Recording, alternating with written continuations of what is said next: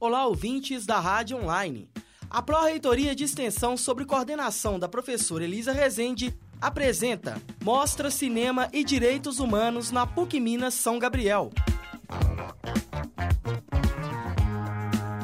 O objetivo da iniciativa é divulgar obras que abordam temas relacionados a direitos humanos de diversas formas. Todas as produções possuem recursos de audiodescrição para deficientes visuais e closed caption para deficientes auditivos. O projeto, promovido pela Secretaria de Direitos Humanos, Ministério da Cultura e Universidade Federal Fluminense, apresentará cinco filmes no auditório da unidade. Após as exibições, debates sobre os temas dos filmes serão realizados com a presença de professores e convidados. Confira a programação da mostra na unidade São Gabriel na página deste programa na Rádio Online. Ouça agora na íntegra a cobertura de estreia da mostra, o áudio do primeiro filme Que Bom Te Ver Viva, de Lúcia Murati, e o debate com as participações das professoras Lúcia Lamounier e Paloma Coelho.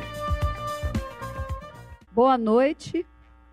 É com grande satisfação que a PUC Minas São Gabriel recebe a nona mostra Cinema e Direitos Humanos no Hemisfério Sul, promovida pela Secretaria de Direitos Humanos da Presidência da República, Ministério da Cultura e Universidade Federal Fluminense. Por meio do projeto Democratizando, mil pontos em todo o país receberam um recorte da mostra com cinco filmes, criando assim uma rede alternativa de exibição através do ato de assistir e comentar filmes. Todas as sessões na unidade São Gabriel serão seguidas de debate. E os filmes exibidos contemplam uma cinematografia de enfrentamento, cuja dimensão estética e política, forma e conteúdo escapam à massificação das salas de cinema comerciais do país. Não se trata de ignorar a forte presença do cinema e da televisão na formação cultural, política e no imaginário de todo o povo brasileiro, mas reconhecer a presença significativa de outras formas de ver, estar e sentir o mundo no campo da representação. É disso que se trata também os direitos humanos pela via do cinema. O filme que vamos assistir nesta sessão, Que Bom Te Ver Viva, de Lúcia Murá, aborda a temática da ditadura no Brasil a partir de um procedimento cinematográfico que mistura comentário e ficção. O filme apresenta depoimento de oito mulheres, todas ex-presas políticas e torturadas, que sofreram as consequências da luta da luta contra o regime militar. A nona personagem, fortemente autobiográfica, é representada pela atriz Irene Ravache, encarnando a própria diretora, também vítima da repressão. O filme, além de fundamental ainda hoje, por colocar em pauta a questão da história recente do país, é também definitivo por ter sido realizado por uma mulher para as mulheres com as mulheres. Num contexto onde as mulheres são frequentemente invisibilizadas. Que Bom Te Ver Viva apresenta mulheres como sujeitos históricos e políticos fundamental na luta pelos seus direitos. Após a sessão, teremos o debate conduzido por três mulheres. Boa sessão a todos.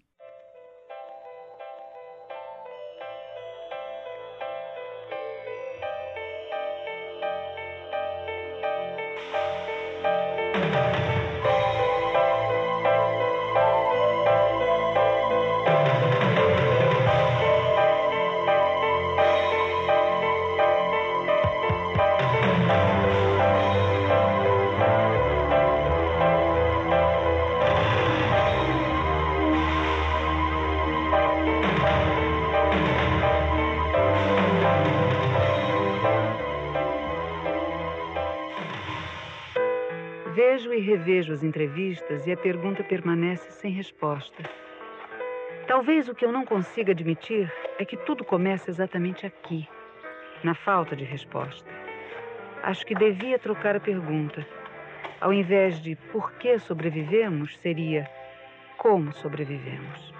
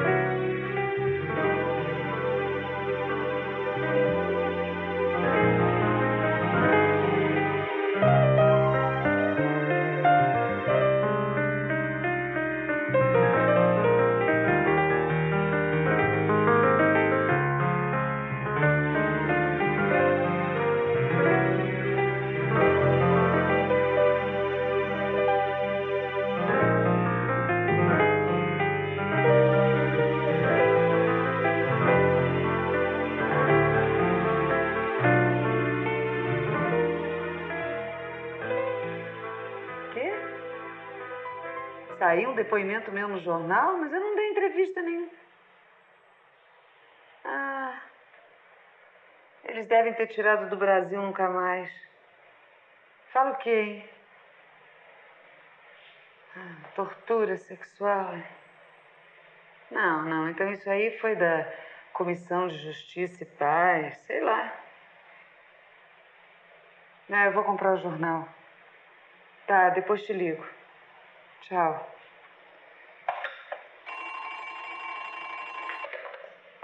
Alô?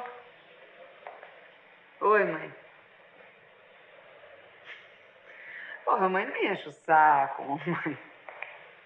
Não, não dei entrevista nenhuma. Não dei. O cretino do jornalista tirou de algum lugar, não teve sequer a gentileza de perguntar se eu queria que saísse publicada. Foi isso. Agora esquece, né?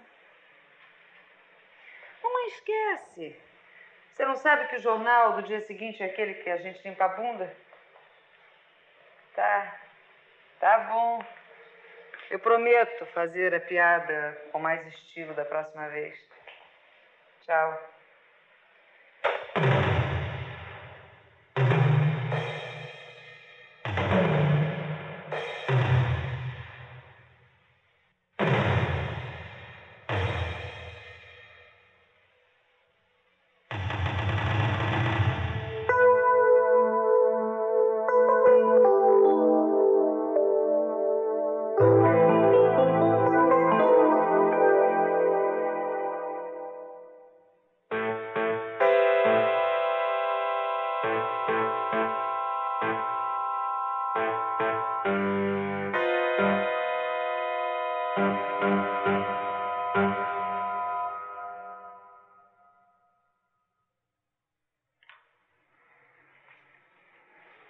Meu nome é Estrela Boadana.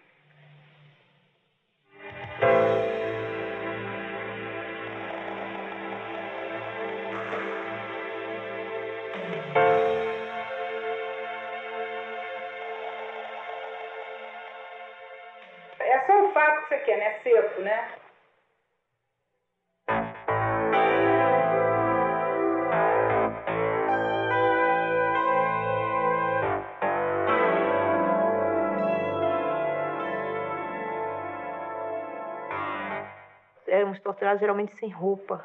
Né? E o nosso corpo era um objeto de tortura.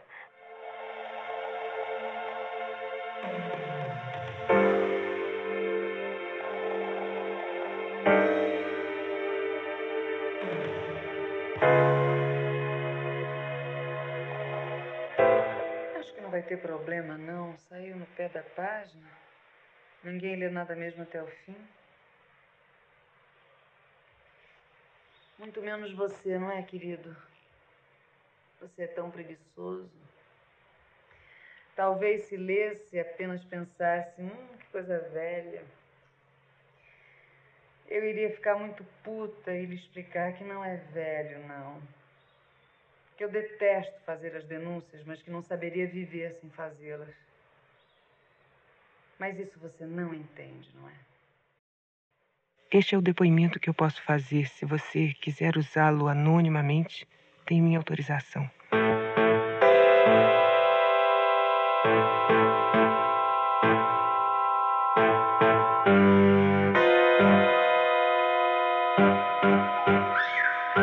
Eu estava disposta a pagar com a vida o preço da minha liberdade.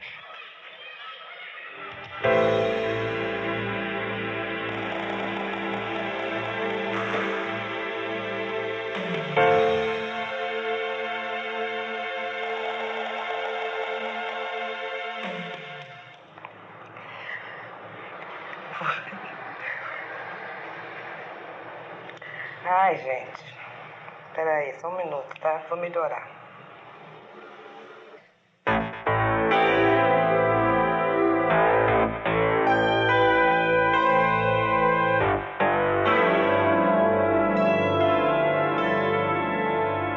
Não, não, é, faz muitos anos que eu não falo disso também, então. eu-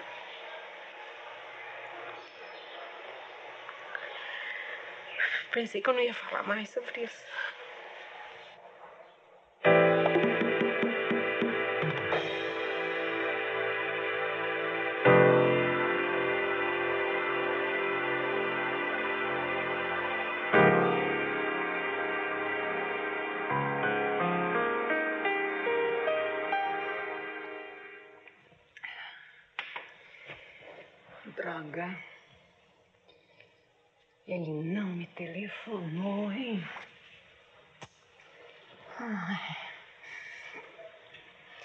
Certeza que ele leu a matéria e agora não quer mais me ver. Tá simplesmente sem saber o que fazer, o bobalhão, o idiota.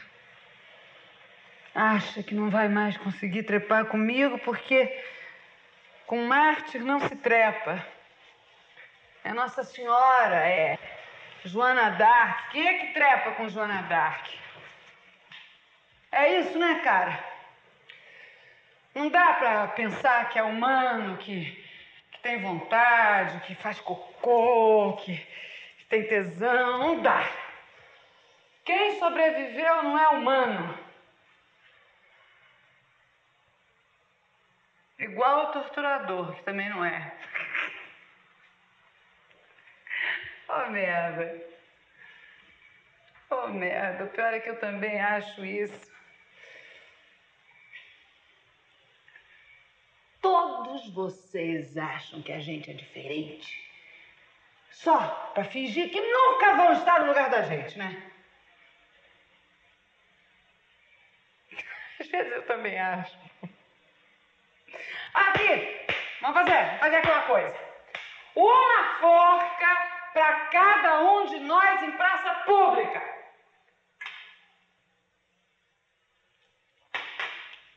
Pode parar, pode parar. Guardem a minha para quando eu tiver 80 anos. Essa é a minha história e vocês vão ter que me suportar.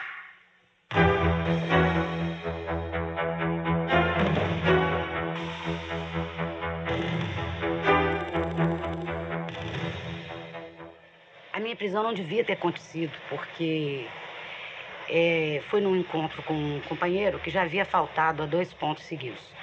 O ponto era com o Juarez Brito, meu marido.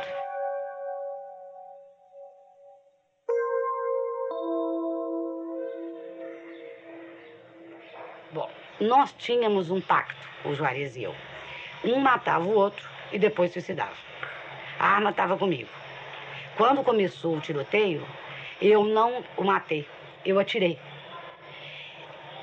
Ele então arrancou a arma da minha mão e deu um tiro no próprio ouvido. Enquanto isso, o carro tinha virado uma peneira, mas eu só levei um tiro no dedo mindinho. Não sei como também.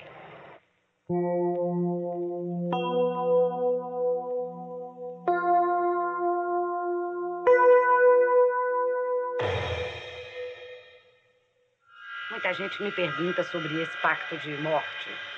Esse pacto de morte não tinha muito a ver com política. Esse pacto de morte tinha que a ver com o fato de que a gente achava que não conseguiria sobreviver ao outro. Mas a minha experiência mostrou que, na verdade, essa história de tresloucada mata os filhos e até fogo as vestes é coisa de tresloucado mesmo. Gente normal não faz isso. Quando chegou na hora, eu atirei neles, ele arrancou a arma de mim e atirou em si mesmo. Mas nenhum de nós matou o outro. Agora, eu demorei muitos anos a descobrir que foi a minha parte saudável que fez dar o tiro, em vez de cumprir, ou me matar ou matar ele. É, a saúde consistia em atirar, em se defender, e não em, em se matar, se entregar. Demorei demais a, a descobrir. Eu me sentia muito culpada de não ter morrido. Eu tenho a impressão que eu descobri que esse tiro que eu dei neles era de saúde e me reconciliei com essa situação na minha primeira gravidez. Descobri que a melhor coisa do mundo era ser mulher. Descobri por que, que o homem tem que mandar no mundo.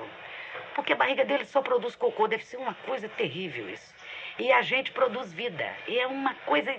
Não é uma frase, não é um troço intelectualizado, não. Isso foi, um, foi uma descoberta tão bonita. Aí que eu descobri que ser mulher era o maior barato.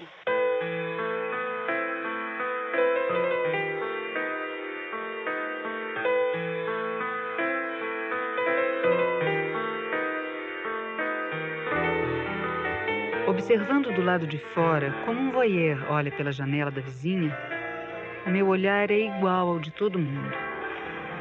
E a história de Maria hoje, uma educadora que é casada e tem dois filhos, parece não ter muito a ver com esse passado.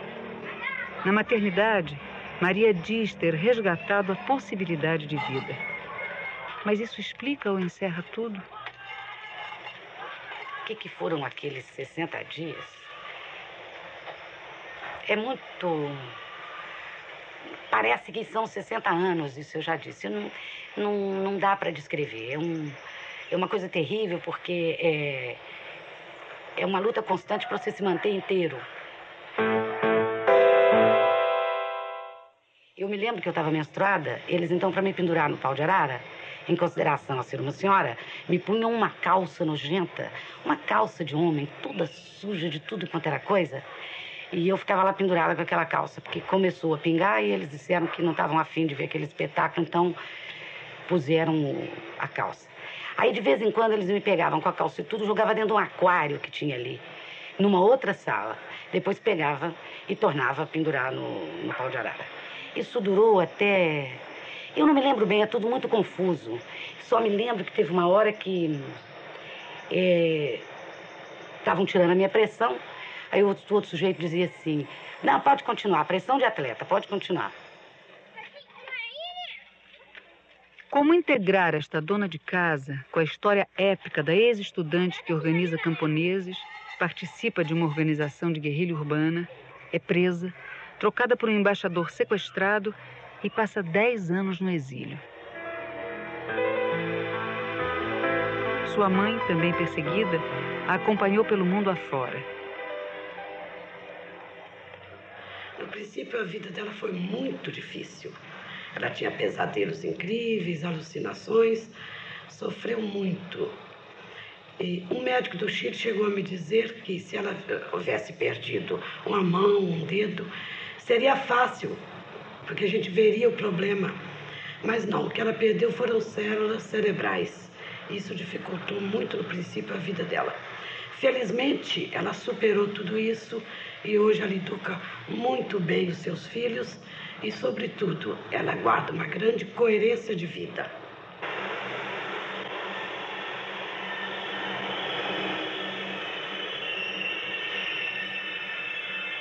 No orgulho da mãe, a afirmação visceral de que tudo está superado. Não interessa sequer se é verdade. No ciclo da vida, sua filha sobreviveu. Esta é a única resposta que o mundo deve ouvir. E Maria, quando se tornou mãe, também entendeu isto. Mesmo que o sofrimento continue,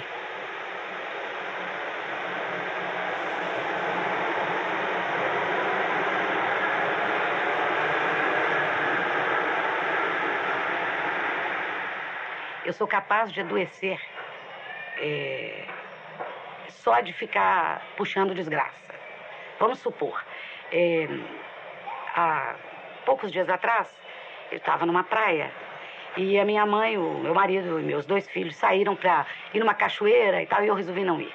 Aí armou um temporal terrível. Aí eu comecei a imaginar eles atingidos por um raio.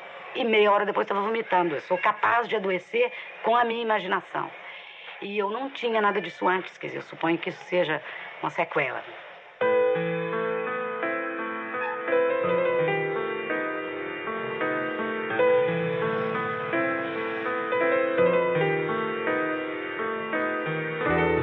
O difícil equilíbrio entre não conseguir esquecer e continuar vivendo.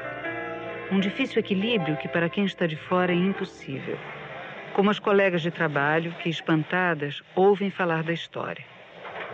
Apesar disso tudo, Maria do Carmo teve dois filhos, dois filhos lindos. E eu não sei como, como uma pessoa que passou por tudo isso, ter, por toda essa problemática da tortura, consiga ter estrutura, porque eu nem para ouvir eu tenho.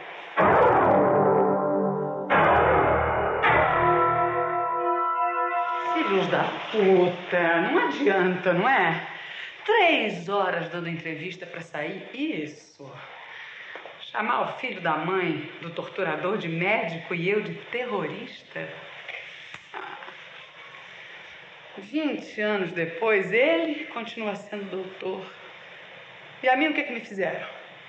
A mim só me tiraram o capuz. Se pelo menos tivessem colocado um ex, não é? Antes de cada nome, ex-torturador e ex-terrorista. Porque não é pedir muito isso, não é? Olha, podia até ser médico e ex-terrorista, nem precisava colocar profissional liberal. Mas médico e terrorista. E ainda por cima com aquele ar de quem ouve os dois lados. Todo muito científico, tipo, veja como se faz uma boa e sólida imprensa liberal. Vocês já imaginaram como seria a versão neutra e científica do caso Mengele? Numa entrevista exclusiva ao nosso repórter especial no Paraguai, o médico Joseph Mengele explicou que não teve qualquer responsabilidade na transformação daquela subraça em sabão. Seu objetivo, disse ele, era apenas demonstrar a superioridade dos arianos, e para isso algumas pesquisas precisavam ser feitas. Ao concluir a sua entrevista, o médico alemão esclareceu que não podia ser visto como responsável pelas barbaridades de que os nazistas são acusados. Insistiu também em destacar que esses atos não foram devidamente provados e levantou a hipótese de que boa parte dessas denúncias se deve a uma propaganda intensa, subliminar, mas de grande alcance, feita pelos chamados sobreviventes. Uf.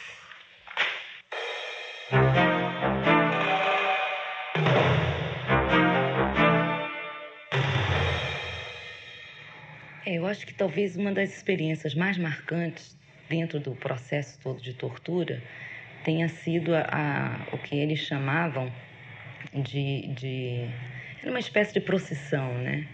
Em que isso foi feito em Barra Mansa, onde tinha um padre também preso, e eles colocavam todo mundo nu e com uma vela na mão, essa vela amarrada em fios elétricos, né?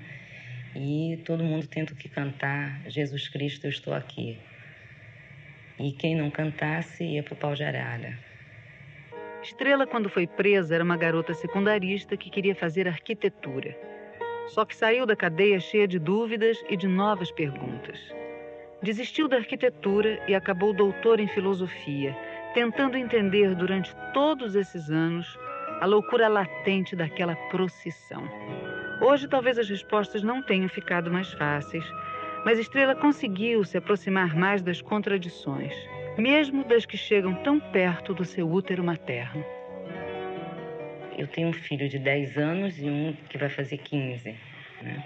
Mas o que eu sinto nos dois é que, embora a, quer dizer, o fato de eu ter sido presa e ter sido torturada incomode, crie uma certa revolta, eles preferem que eu não fale.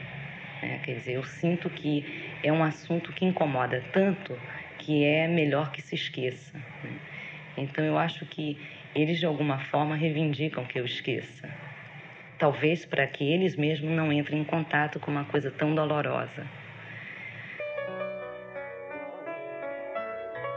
Não falar. Lembrar das histórias contadas por seus pais judeus e que na sua adolescência não faziam parte do seu mundo. Como a sua história hoje não faz parte do mundo dos seus filhos. Com seu segundo marido, psicanalista e também judeu, pôde ser feita a ponte entre passado e presente.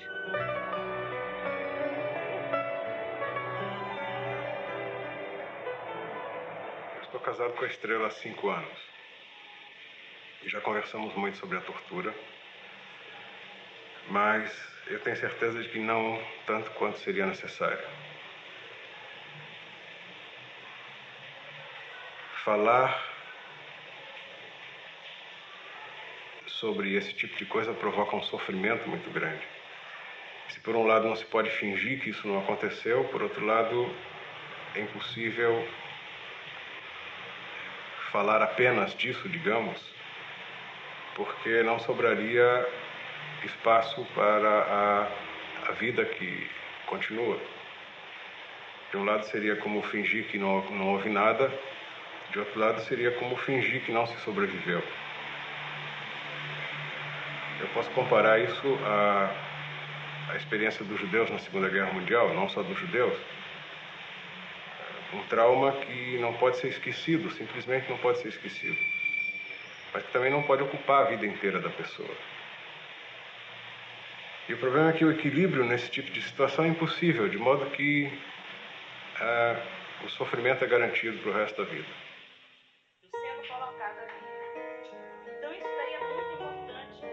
Conviver com o sofrimento sem perder, por exemplo, o prazer de pensar.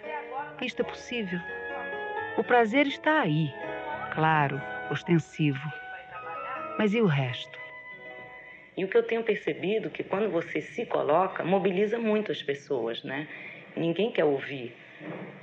Ou aqueles que escutam ficam tão, tão mobilizados que geram um certo constrangimento onde você acaba se perguntando qual o direito que você tem de mobilizar tanto uma pessoa, né?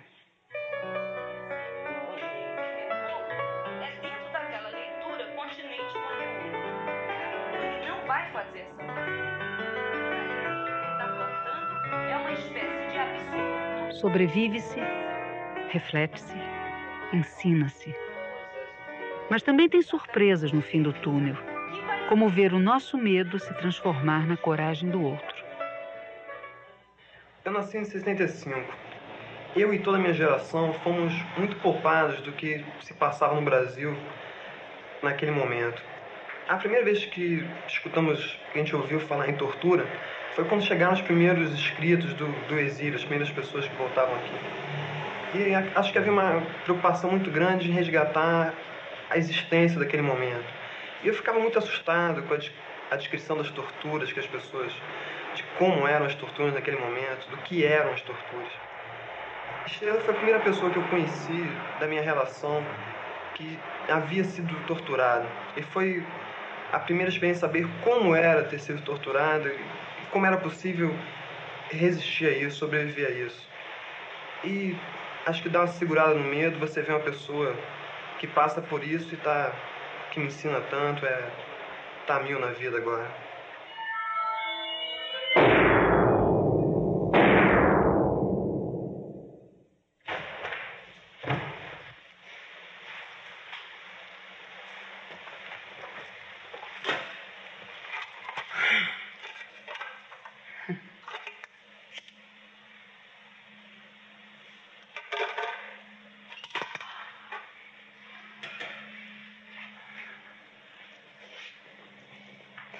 Se eles pensam que eu vou dançar, estão tão enganados. Eles não sabem com quem estão lidando. Eu não dancei no pau de arara, agora vou dançar porque um velho gagá me despediu. Não adianta dizer que não tem nada a ver, porque tem sim. E um dia tem troco. Ele não pode fazer isso comigo, não. O que, que, que, que ele pensa que é? Me deixou completamente sem ação, amarrada, paralisada. Mais uma vez pendurada.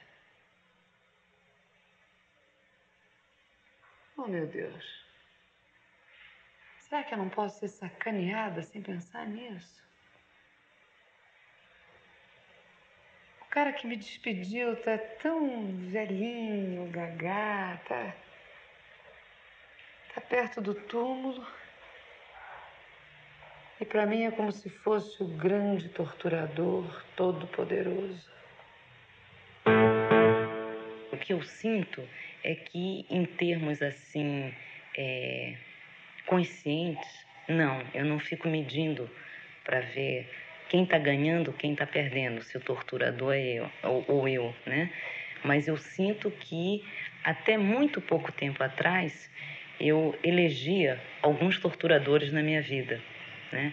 Pessoas em que, é, por terem uma atitude que eu considerava agressiva, deplorável, violenta, eu elegia como meu torturador e me relacionava dessa forma. Né? Lembra quando você me chamou de cachorrinho de Pavlov?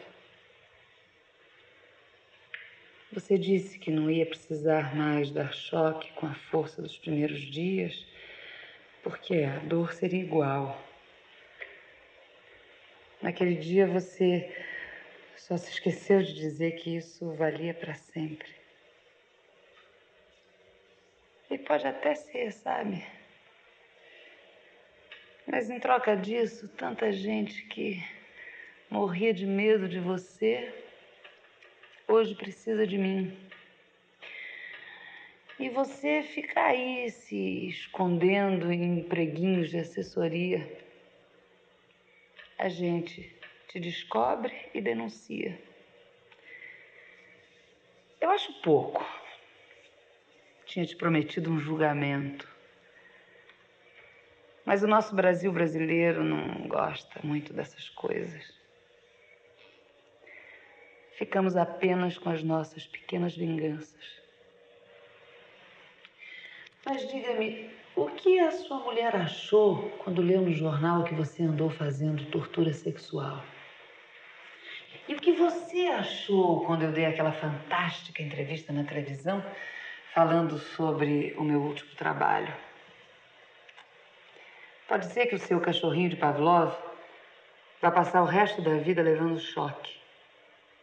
Mas ele venceu.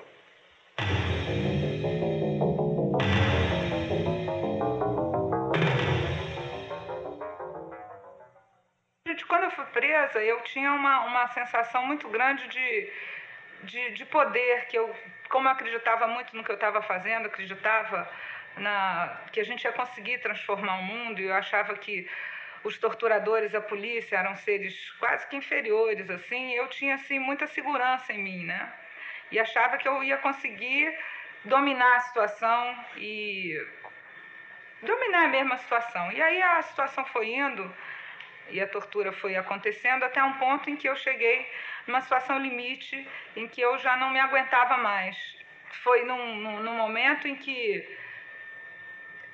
eles queriam que eu passasse para o lado deles, né? que eu começasse a passar informação. E eu ainda tentava resistir. Eles me puseram numa cela com o pessoal que tinha acabado de chegar, e as meninas eram muito novas, estavam apavoradas, e eu pedi a elas, então, que, que falassem para mim o que estava acontecendo e elas acabaram passando alguma informação para mim. E aí eles desceram numa, no, numa nova sessão de tortura e me ameaçaram, não chegaram nesse momento nem a me torturar, mas tinha um circo armado e disseram que tinha um gravador muito potente na cela e que eu devia contar tudo que as meninas tinham me contado. E aí é que eu senti assim como eu estava absolutamente entregue. E eu acabei falando, né? Que essas alturas eu já estava presa há muito tempo, já tinha apanhado muito e eu senti a degradação minha, né, enquanto ser humano e a impotência mesmo. E hoje eu sinto isso em relação ao poder e em relação a outras coisas da vida também, né? Mas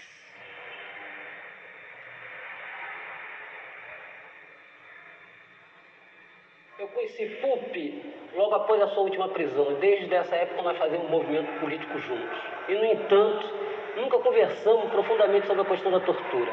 Me parece que é um tema que constrange a todos, tanto quem fala da sua experiência quanto quem ouve. E por isso é um tema muito difícil de falar. Inclusive, quando ela falou sobre esse filme, eu perguntei a Pupi, mas quem vai ver um filme sobre tortura? Quem vai ver o filme além de nós? Nossas guerras são menores ou apenas o nosso medo é maior? Pupi nunca deixou de militar e durante os anos 70 foi presa mais três vezes. Nem por isto conseguiu discutir a questão da tortura.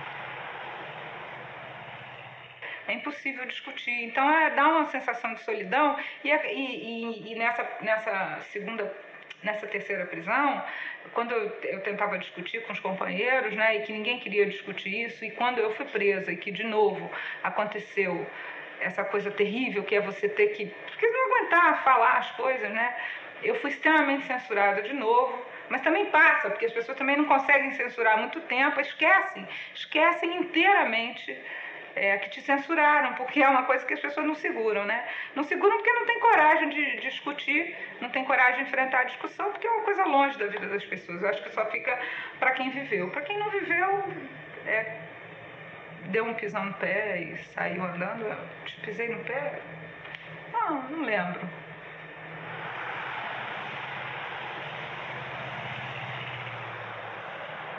Ir ao cinema, namorar, ter filhos.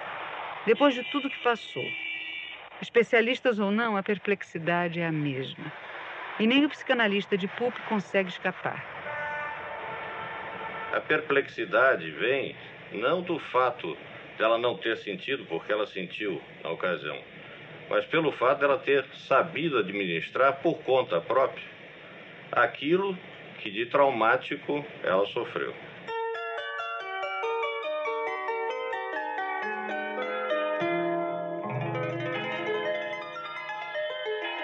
A perplexidade da vida. Depois de três casamentos, Pupi está novamente separada. Vive entre seus dois filhos e o trabalho como médica sanitarista na Baixada Fluminense. Os filhos?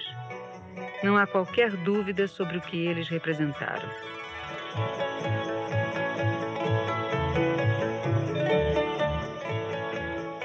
E aí, quando eu fiquei grávida, eu estava até fazendo terapia e, e aí o, o terapeuta falou, não, agora eu acho que você já está bem, né? Vai embora para casa, vai, vai, vai ter seu filho, vai criar seu filho, que é uma vida nova que surge e é uma esperança grande, né?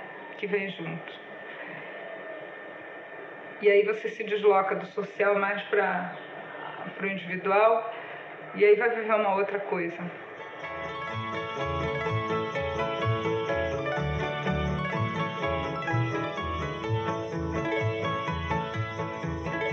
Mas se a vida tem a capacidade de adquirir novas dimensões, também não consegue nos garantir happy ends. A música e a dança vão acabar. E as dificuldades estarão lá mais uma vez. Difícil é a tortura, difícil depois é, é, é, o fato de você falar, né? Falar o que você não quer falar, ou seja, você abrir, você entregar a sua vida, porque quando você acredita como eu acreditava e acredito ainda, né, na possibilidade da gente transformar esse mundo num mundo melhor, e você está lutando para isso, e alguém te desestrutura e você entrega aquilo que te é mais caro, que são os, os elementos, os instrumentos para você transformar essa sociedade que era na época a organização que eu participava, isso te tira um pedaço da alma, né? Isso eu não, não tenho de volta, acho que eu não vou ter nunca esse pedaço da minha alma, que é você conseguir se sentir inteira, né? Querendo e podendo fazer. Aí hoje eu quero fazer e eu sei que eu, que eu tenho um limite, né?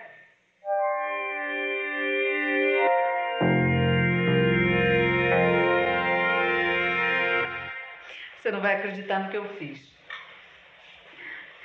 Nós estávamos num almoço de trabalho. Sabe como é que é, né? Tudo muito fino, tudo muito intelectualizado. Aí papo vai, papo vem, eu não sei quem, começou a lembrar e a falar sobre as marcas deixadas no Brasil pela ditadura. Sabe, negócio da questão cultural, essas coisas. Desta vez eu marquei a fala, esperei a deixa direitinho, respirei fundo e eu comecei assim, assim como quem não quer nada. Eu, por exemplo, nos meus primeiros meses de doicode, e continuei, né? Como se estivesse falando do vestido da cretina que estava lá do outro lado. Menino, mas foi uma coisa tão horrorosa, pintou um baixo astral na mesa, ninguém conseguia continuar o papo. O carinha que estava do meu lado, eu podia ver, porque estava escrito na cara dele e não sabia o que fazer. Oh, meu Deus do céu, agora o que eu faço? Eu pergunto para ela alguma coisa ou não pergunto? A cretina que estava do outro lado, eu senti que ela quis pegar na minha mão, assim num gesto de solidariedade, né? Mas ela preferiu uma frase curta e bem afetiva. Que tempos, hein? Eu juro que foi muito engraçado. Desta vez era eu quem, quem sentia na forma como eles me olhavam, na maneira como eles buscavam o que fazer com as mãos, não sabia o que fazer com as mãos, cada uma das suas dúvidas. Desta vez, quem dirigiu o espetáculo fui eu. Fui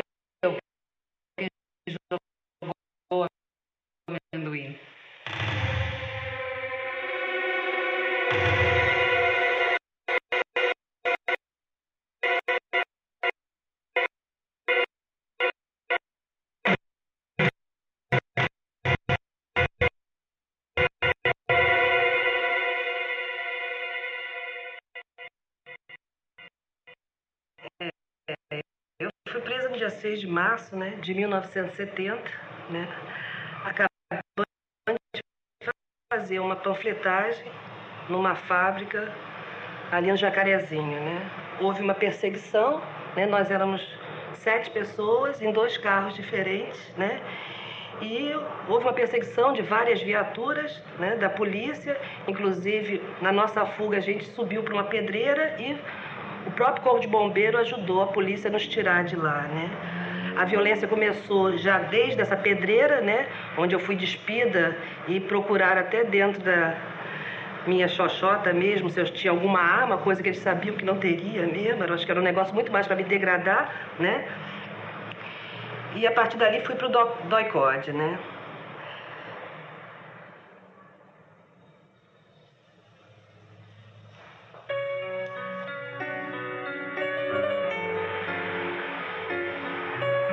Depois do centro de tortura, Regina ficou um ano presa.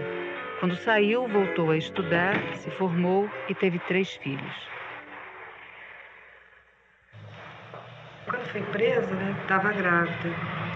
E perdi esse neném, que seria o meu primeiro filho lá. Né? E durante a cadeia toda, né, o que realmente me segurou, né, era a vontade de ter um filho, a certeza que eu ia ter um filho. Né? Isso representava para mim vida, né? Se eles estavam querendo me matar, eu tinha que dar uma resposta de vida, né? E ter um filho, né, para mim simbolizar, simboliza até hoje, né, a resposta, né, que a coisa continua, que a vida está aí, né, que as coisas não acabam. Né? E a primeira coisa que eu fiz, eu saí da cadeia, né, e logo depois Paulo, que era casado comigo na época, né, também saiu, foi engravidar, né? E Daniel nasceu, né, muito representando para nós, né, para mim, a vida, né? E os outros filhos que eu tive depois, André e Cecília, né, continuaram fortalecendo, né, esse símbolo, né, que eu acho que é a coisa mais forte, né, que eu tenho são as crianças, né?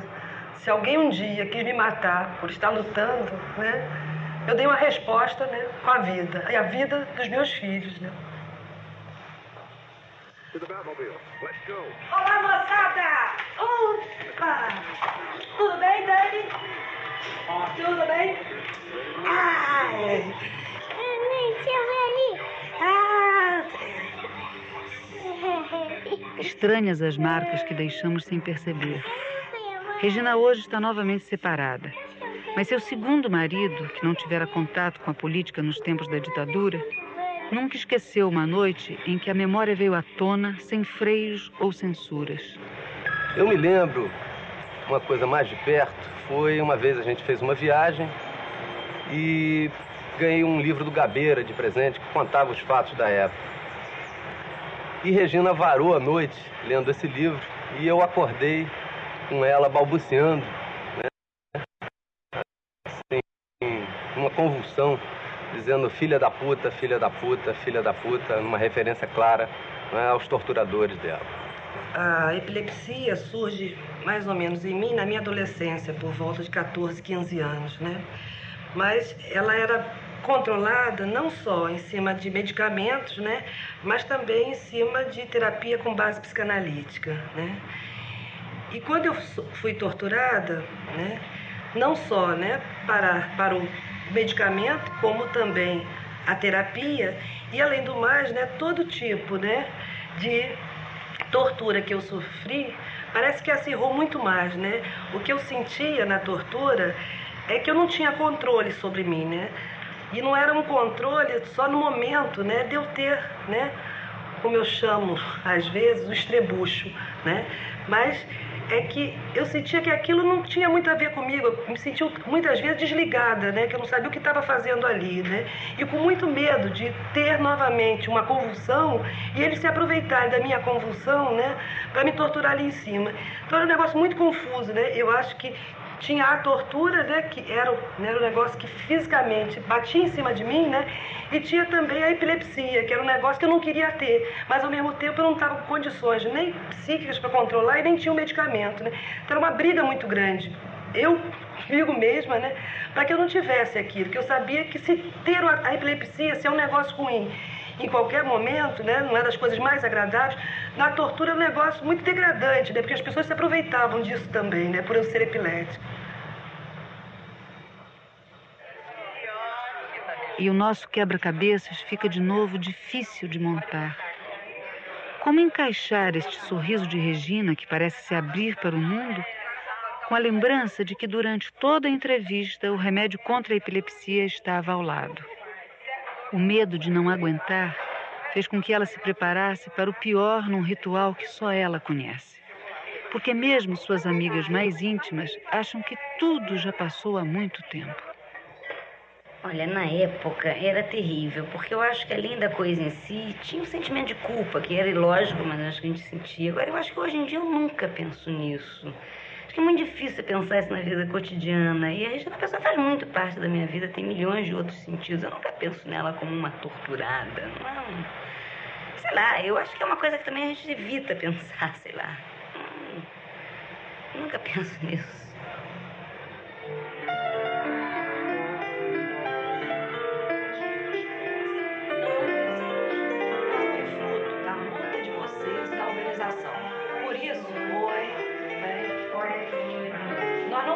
Deixar essa peteca cair, gente. Nós temos que continuar com a nossa organização. Entendeu? Da experiência de tortura, ficou em Regina um sentimento de indignação muito forte e a necessidade de transformar seu trabalho como educadora numa briga constante contra a violência.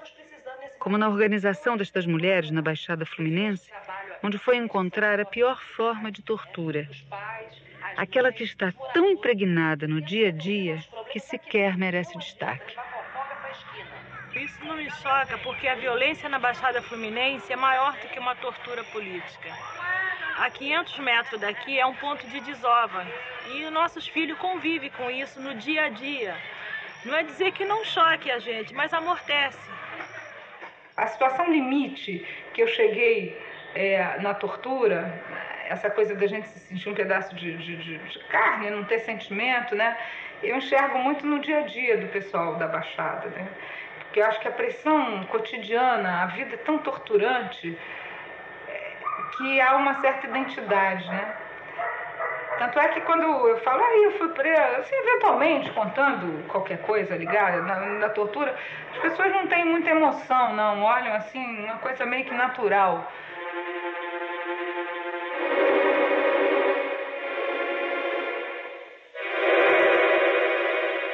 Quero transar com alguém que tenha medo de baratas. Você não tem, não é? mas permite que eu tenha. Comigo é diferente. O meu medo é nobre. Não é uma neurose qualquer, afinal de contas, ninguém gostaria de ter sido torturada com baratas. O meu pavor tem lógica. E a classe média adora lógica. O que se explica, tudo bem. O problema é o que não se explica. E tem sido uma coisa terrível para mim. Quer dizer, toda vez que eu vejo uma largatixa, eu tenho ou tenho crise de choro, ou saio correndo procurando socorro. E mesmo que racionalmente eu saiba que ela não vai virar um jacaré, o problema não é esse de virar ou não jacaré, é o que ela suscita, né? Quer dizer, quando eu olho a largatixa, volta a memória toda é, do que, que foi aquela situação, quer dizer, e não só aquela situação, mas a situação é, de prisão e de tortura. Quer dizer, a tortura física, ela, ela para mim foi assim nos três primeiros dias, direto, e aí depois era intercalado, depois pegaram lá pelos dez dias mais três dias direto e muita tortura psicológica, né? De, de interrogatórios, de não, de não poder sentar, de não poder beber água, por exemplo, e muita pressão, né? Muito jogo, jogo com, com os amigos que iam chegando, né? De você ver as pessoas torturadas, é, jogo com a moral mesmo, né? De entrevistas muito longas, os caras é, alternando, né? O torturador que é um torturador explícito com um torturador que é bonzinho, que vai conversar com você, que vai te ajudar até um que finge que está se apaixonando por você. E aí você vai se misturando naquilo. A gente tinha 19, 19, 20 anos, né? Você vai misturando naquilo e tentando manter a sua integridade. E é uma coisa cada vez mais difícil, difícil, porque eles misturam períodos em que você tem alguém com períodos que você está isolado. E então misturam isso tudo com, com pau de arara, com choque elétrico, com a barata. Falando a verdade, Teve um momento que até isso você usou contra mim, não teve? Mesmo casado comigo há tanto tempo, sabendo de todos os detalhes sobre a tortura, teve um dia que você demorou mais para matá-las, não foi? E senti um enorme prazer quando elas começaram a aparecer em enxurrada. Eu sofria e você me ajudava a sofrer. Sutilmente. Merda. Será que algum dia vou ser capaz de não fazer de todo homem um torturador?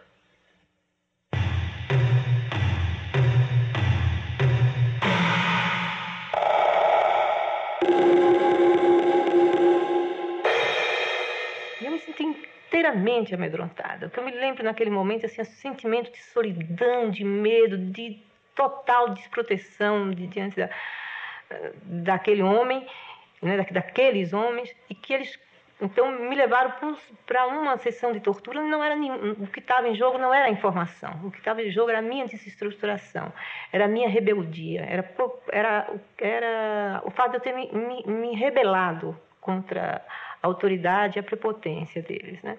Então, depois deles terem me batido muito com telefone, choque elétrico, pau de arara, choque na vagina, né? sempre despida, eu cheguei a, uma, a, um, momento em que eu pedi, me matem, né? Eu, eu quero morrer, eu não estou aguentando. E eu lembro do, do olhar, do riso dele, dizendo assim para mim, eu não te mato, não me interessa me matar. Eu vou te fazer em pedacinhos. Eu vou lhe torturar o quanto eu quiser. Inclusive, eu lhe mato se eu quiser. Então, esse, esse nível assim, de, de, de impotência diante, diante do, do, do, do, torturador, de toda a impunidade, da capacidade que ele podia realmente fazer isso, ele, ele podia ficar dias e dias e meses comigo, né, fazendo todo tipo de experiências que ele pudesse fazer. E a minha resistência, eu não sabia o, limite dela, sabia que ela tinha um limite, que era o limite do meu corpo, da minha dor, né, da minha força. Eu acho que isso é o, é, é o caminho para a questão da loucura.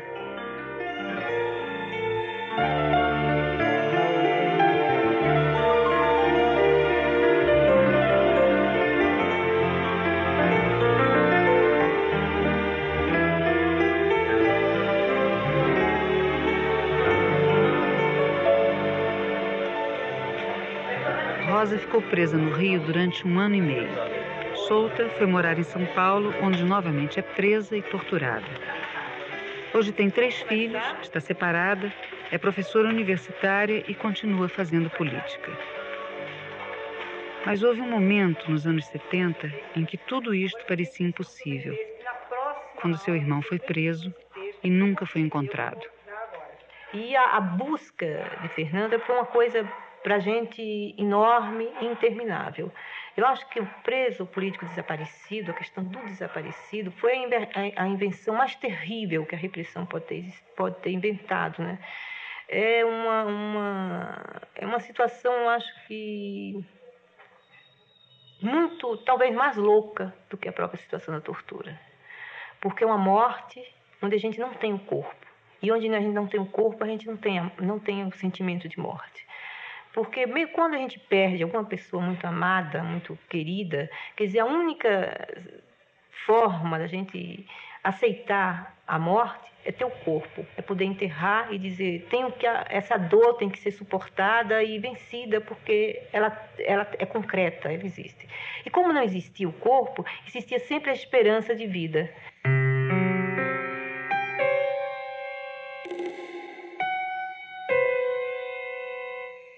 Das coisas que eu não me conformava na morte de Fernando era eu estar viva, né? ter sobrevivido. Ter sobrevivido para mim era assim um, um, um, peso. Por que eu sobrevivi e ele não? Né? Eu sentia assim, eu tinha me ligado à esquerda armada, eu era mais velha do que, do que ele, eu tinha uma militância maior do que Fernando. Por que eu, eu vivi e ele não? Né? Isso me fez levar assim, a, um, a um sentimento, a um, um sentimento de autodestruição enorme, né? Então me sentia culpada se eu tinha qualquer sentimento de alegria. Por exemplo, se estava numa praia, mesmo dois anos depois de Fernando desaparecido, de repente me dava assim, um sentimento de culpa terrível. Como eu podia estar me divertindo, indo à praia, se Fernando estava morto, se Fernando podia estar sendo naquela hora ainda sendo torturado, e eu estava ali, em lugar de estar buscando, em lugar de estar procurando, em lugar de estar denunciando a morte dele. Né? Então não tinha, não tinha nenhum, nenhuma condição de ter uma relação com prazer.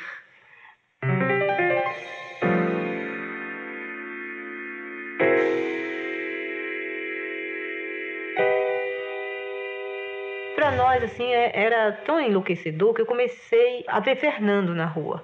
A ver em cada rapaz moreno, em cada rapaz daquela idade, eu muitas vezes seguia pessoas na rua achando que era Fernando, né? E um dia eu vinha de carro, no 23 de maio, e olhei para um ponto de ônibus onde tinha um, um, alguns jovens, né? E eu olhei e vi Fernando naquele ponto de ônibus parado. Eu desci do carro correndo e me abracei com o rapaz. E quando eu olhei, ele estava olhando para mim e eu senti o olhar de Fernando, só que ele não me reconhecia. E eu comecei a chorar, abraçada com aquela verdadeira crise de, de choro. E eu olhei novamente para o rosto dele. E não era Fernando. Rosa demorou muito para recomeçar a viver. Teve ajuda médica dos amigos. E soube neste momento que para denunciar a morte de Fernando precisava escapar da loucura. E brigou muito para falar numa época em que isto era quase impossível. Hoje, ironicamente, muitos pensam protegê-la com o silêncio. Essa questão da tortura no Brasil, né, é muito interessante para nós jovens, porque a gente viveu essa época, mas num mundo diferente, entendeu? A gente não sabia de nada do que estava acontecendo, né? E a gente procura agora por livros, entendeu? Descobrir por livros, que eu, pelo menos, não pergunto nada para Rosalina, que é uma coisa recente, não deve ser agradável para ela.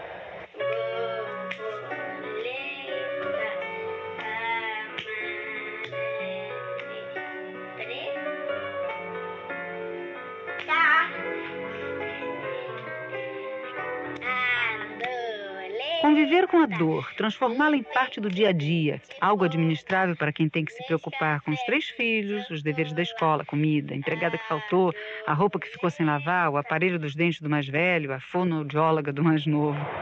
Bom, e é claro, a militância no partido, o grupo Tortura Nunca Mais e, quem sabe, até uma festa para rever o pessoal de 68.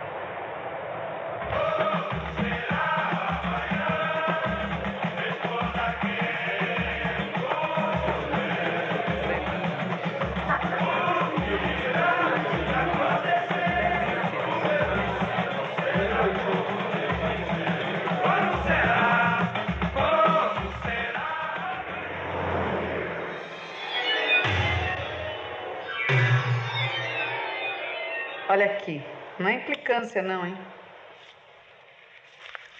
Mais um livro sobre as prisões nos anos 70.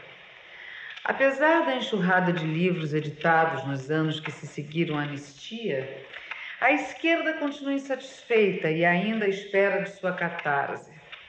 Mas é bom perguntar se esta é realmente a hora para mais uma vez voltarmos a este tão desgastado memorialismo. O que, que é isso?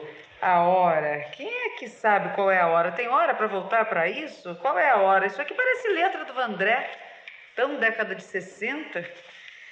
E o cara que assina a matéria é do tipo nova-iorquino. Ele acha out falar em tortura, prisões. Claro, porque ele é moderno. Aliás, ele é pós-moderno. E agora ele vem me falar em hora. Quer dizer, eu tenho que me lembrar na hora em que ele determinar. Babaca. Hoje a gente corre outro risco. Quer dizer, quando a gente fala de, de, dessas coisas, a gente parece estar falando de uma coisa velha, de uma coisa do passado. Parece que a gente é rancoroso, é quem não, não consegue esquecer. E, e, eu já ouvi muitas vezes as pessoas falarem isso, ou me senti como as pessoas me olhando assim. Ah, mas como é? Não dá para passar uma borracha nisso? Lá vem de novo falar em tortura, mas que coisa mais antiga. Esquece, né? Eu acho que as pessoas que, que não passaram por isso, não tiveram uma pessoa querida, um irmão, um pai desaparecido, não pode, não pode imaginar a imensidão da dor, da revolta, e não pode imaginar o quanto isso é importante para a humanidade. Já sei que eu fiz esse discurso mais de mil vezes, que você não aguenta mais, que você vai me dizer que já teve anistia e que isso já passou. Mas passou para quem, cara pálida? Porque quem passou a borracha em cima disso se esqueceu de me avisar que eu não posso me lembrar.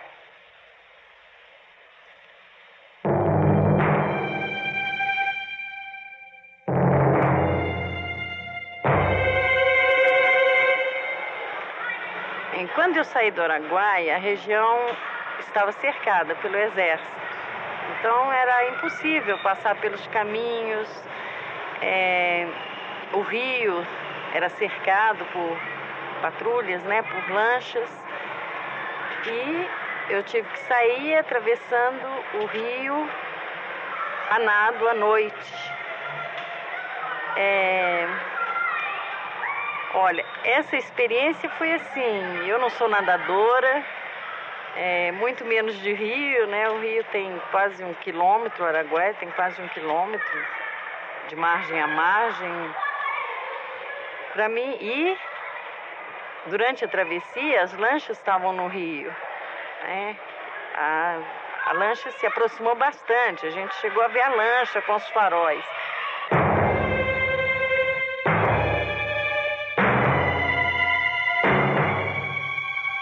Meu destacamento tinha 23 companheiros. Todos são desaparecidos, né? inclusive o meu companheiro. É, mesmo entre os outros membros da guerrilha, que muitos eu conheci, não, moral, não eram do meu destacamento, mas eu os conheci, essas. A maior parte é desaparecido, né? São poucos os sobreviventes. Isso, assim, me marcou porque é uma espécie de hiato na minha vida período da minha vida, assim, como se tivesse entre parênteses.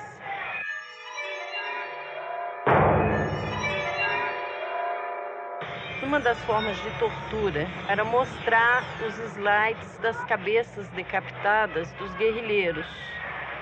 É, isto foi uma prática usada com todos os, os guerrilheiros presos, né? os poucos sobreviventes. É, isso me marcou de uma forma muito intensa na época em que eu via essas cenas, que eu não consegui reter a imagem. Eram pessoas conhecidas e que ficou uma ausência. Eu vejo as cabeças decapitadas, os, os rostos, mas não consigo identificá-los. É uma espécie de. É uma, uma nuvem na frente. Nuvens que enquadram fotos que não podem ser expostas, banidas da história. Crimeia nunca mais casou. Hoje é enfermeira, vive num pequeno apartamento em São Paulo, cuida de doentes, de lembranças e do filho que nasceu na cadeia.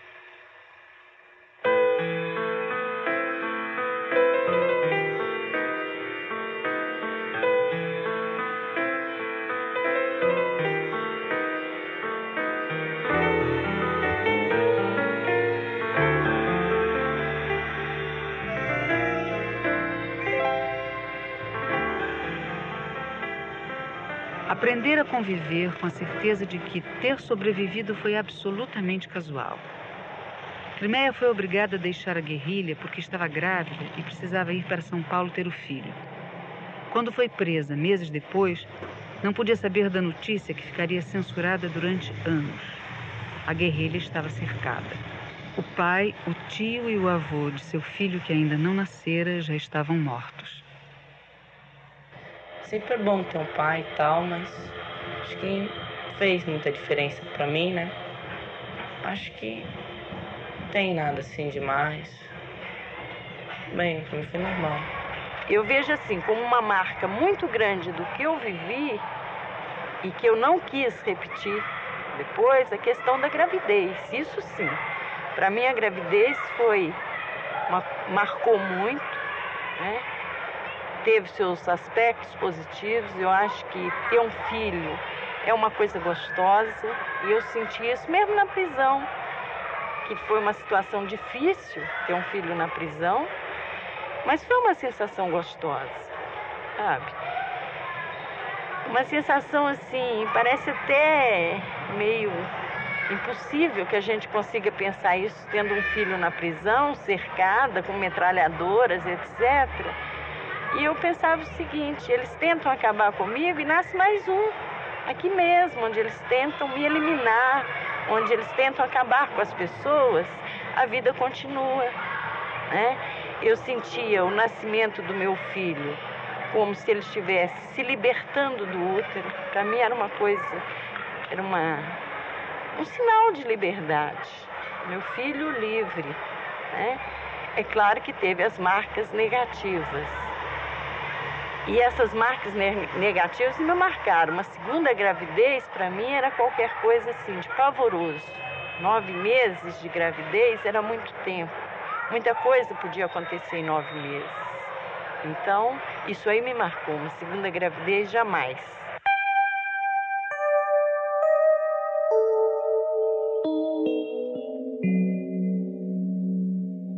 Ele começou com um monte de coisa tal, né? E eu acho que a melhor vingança, assim, para ele, assim, acho que a coisa que deixaria mais feliz é que eu continuasse, tentasse terminar o que ele começou, o que todo mundo começou, assim. O pessoal que tava lá começou. Eu acho que essa seria, para mim, para ele, para todo mundo, a melhor vingança. Continuar. Uma palavra mágica que parece negar tudo que mudou. O caminho feito entre a liberdade do mato e as esquinas paulistas entre a onipotência da guerrilha e as reuniões de mulheres onde se discute a política do dia a dia. A dimensão trágica virou coisa do passado, e qualquer tentativa de ligação lembra um erro de roteiro. Eu pensava que essas pessoas que haviam sofrido tortura, elas, é, sei lá, tivessem algum problema até mental e, sei lá, tivessem marcas no corpo, essas coisas. E de repente, quando eu conheci a Crimeia, eu vi que isso era totalmente diferente, né? Que é uma pessoa lúcida, né? Uma pessoa consciente. A gente tem uma ideia muito romântica da guerrilha. E ser guerrilheiro é um negócio meio assim, é meio conto de fada. Isso distancia, sabe? Porque é uma realidade que os outros não viveram. De repente, assim, pros meus sobrinhos, meu filho, os amigos deles, né, para os jovens, eu sou uma espécie assim de contadora de história.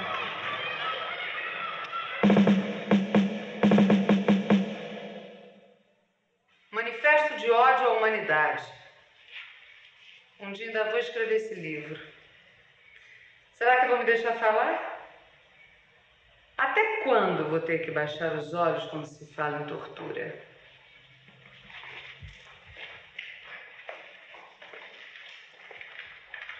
E como é que é isso aí? Um olhar contrito, rosto ligeiramente dolorido, nada muito forte. Ninguém pode ser mandado à merda. Afinal de contas, ninguém é responsável, só o torturador. Você não, é claro. Você estava na sua casa cuidando do seu filho.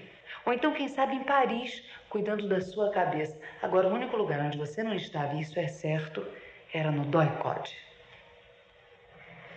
Olha, eu acho que existe um grande silêncio em relação à tortura, não exatamente ao relato de como se faz uma tortura. Isso me parece que foi muito explorado, né? É, o que é o pau de arara, o que é o choque, é, enfim, essas atrocidades que acontecem no âmbito mesmo da, da tortura. Agora, eu acho que há um silêncio de como que as pessoas que foram torturadas vivenciam internamente isso, né?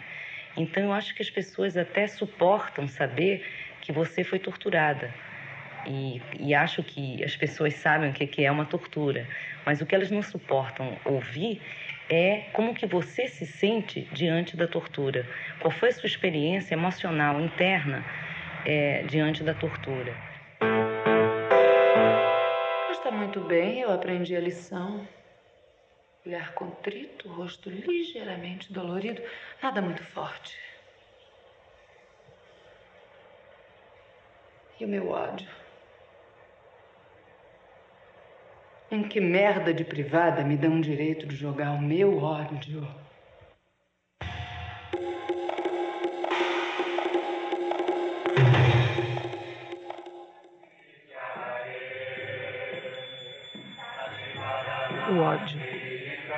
Que ela queria esquecer. Talvez por isso não tenha dado a entrevista e fez este depoimento por escrito. O depoimento de alguém que passou quatro anos na clandestinidade, quatro anos e meio na prisão e hoje vive numa comunidade mística. Fomos, enquanto geração, afetados pela aspiração de nos devotarmos ao bem da humanidade. Essa aspiração sofreu a interferência de um pensamento dominante na época, que a melhor forma de minorar o sofrimento humano seria uma revolução social. Fomos impulsivamente, inconscientemente, aparelhos receptores e transmissores de emoções violentas. No desenrolar desses fatos, a tortura tornou-se um acidente inevitável. Sou, como todos nós, um elo na corrente evolutiva da humanidade. E, como tal, sei que sou corresponsável por qualquer violência ocorrida. Considerar-me vítima de um sofrimento físico e psicológico imposto de fora por um tirano lobo-mau seria para mim uma infantilidade. Não existe mocinho e bandido, opressores e oprimidos. Existe sim. É muita ignorância e, portanto, muito sofrimento. Basicamente, minha convivência com ela foi na cadeia, que eu sempre visitava. É, Para mim é muito difícil encontrar um elo entre o que ela diz hoje e aquela época. É, naquela época, eu sei que ela foi muito torturada, se desestruturou e foi punida com a expulsão da organização. É, eu sentia que era um processo muito doloroso para ela e não concordava com aquela punição e ela sempre teve em mim uma aliada apesar de ter relações afetivas com pessoas da organização. Ah, o que me dói hoje é não ter conseguido aprofundar mais a, aquela nossa convivência. É, eu, acho que consigo admitir agora que eu não tinha coragem de tocar no assunto.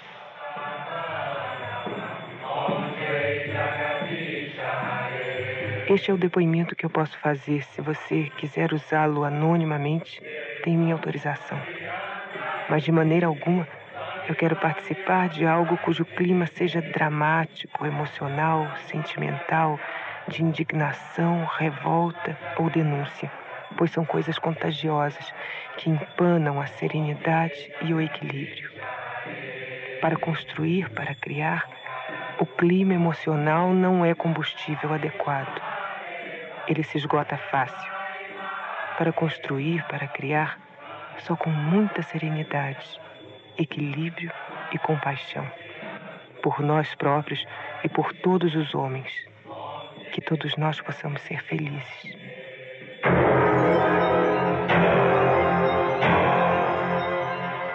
Onde você estava nos anos 60? Vai ter festa, a fantasia, tchub tchuba. Vou de líder estudantil, tchub tchuba. Vou pegar os óculos. Fundamentos da filosofia debaixo do braço, uma boa sandália nordestina. Tá velho, não tá? Ninguém aguenta mais isso, né? Estudantil, todo mundo conhece. Pobreza. Ai, vou de guerrilheira. Guerrilha, uma boina. Uma boina. Não, essa boina aqui, não, nem pensar. Eu quero uma boina light. Guerrilheira sem boina é o cartaz do Che Guevara sem um endurecer, sem jamais perder a ternura debaixo do peito. Um broche de Cuba. Não, é muita bandeira. Um casaquinho. Um bom casaquinho. Um casaquinho. Um casaquinho. Um casaquinho Para me proteger do inverno que faz lá nas montanhas. Não posso pegar uma gripe. Jeans? Eu não me lembro de você, hein? Acho que eu passei a minha vida inteira de jeans. Será que tem sentido quando ele me pede para tirar a calça comprida, botar um vestido, porque não aguenta mais essa roupa de militante? Nem se for, dane-se. Agora eu queria alguma coisa que imitasse uma metralhadora. Ai, eu queria tanto uma coisa que imitasse uma metralhadora. Era tão mais fácil conseguir uma de verdade antigamente. Não, eu não posso ir com essa cara de Che Guevara saído de um baile gay. Mas é claro. Mas é claríssimo. Afinal de contas, onde é que eu estava no final da década de 60?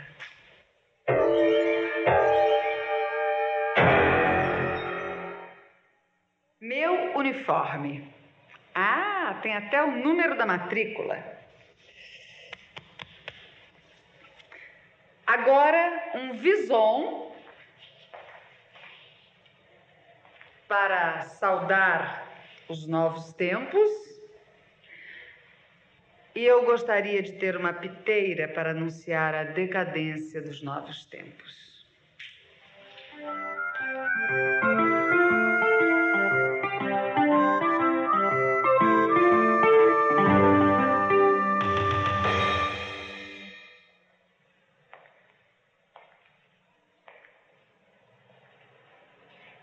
Por que não pode ser engraçado, hein? Por que, que eu não posso ir com meu uniforme de presidiária? Por que, que as pessoas ficaram me olhando como se fosse uma piada de mau gosto?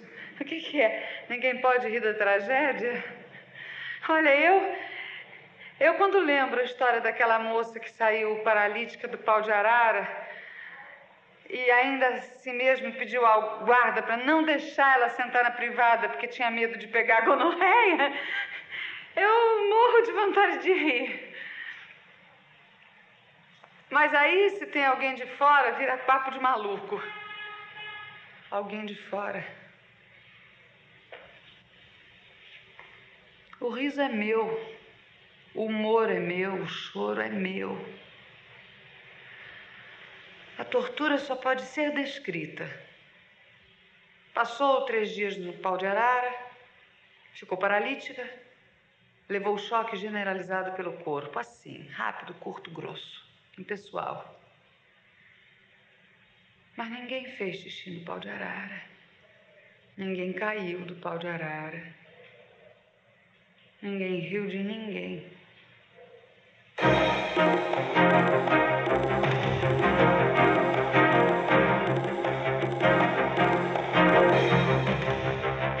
Momento em que os sequestros de avião estavam acontecendo com bastante frequência e nós pensamos em sequestrar um avião e ir para Cuba, contratar a organização em Cuba e aproveitar a ação e tirar alguns companheiros da prisão.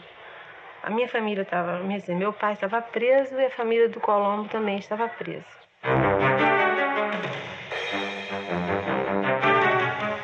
Nós sequestramos o avião, eram oito e meia da manhã. Às duas horas da, tarde, as forças da repressão não tinham ainda conseguido tomar o avião. E só às quatro da tarde eles conseguiram invadir o avião, nos prender e matar um dos nossos companheiros.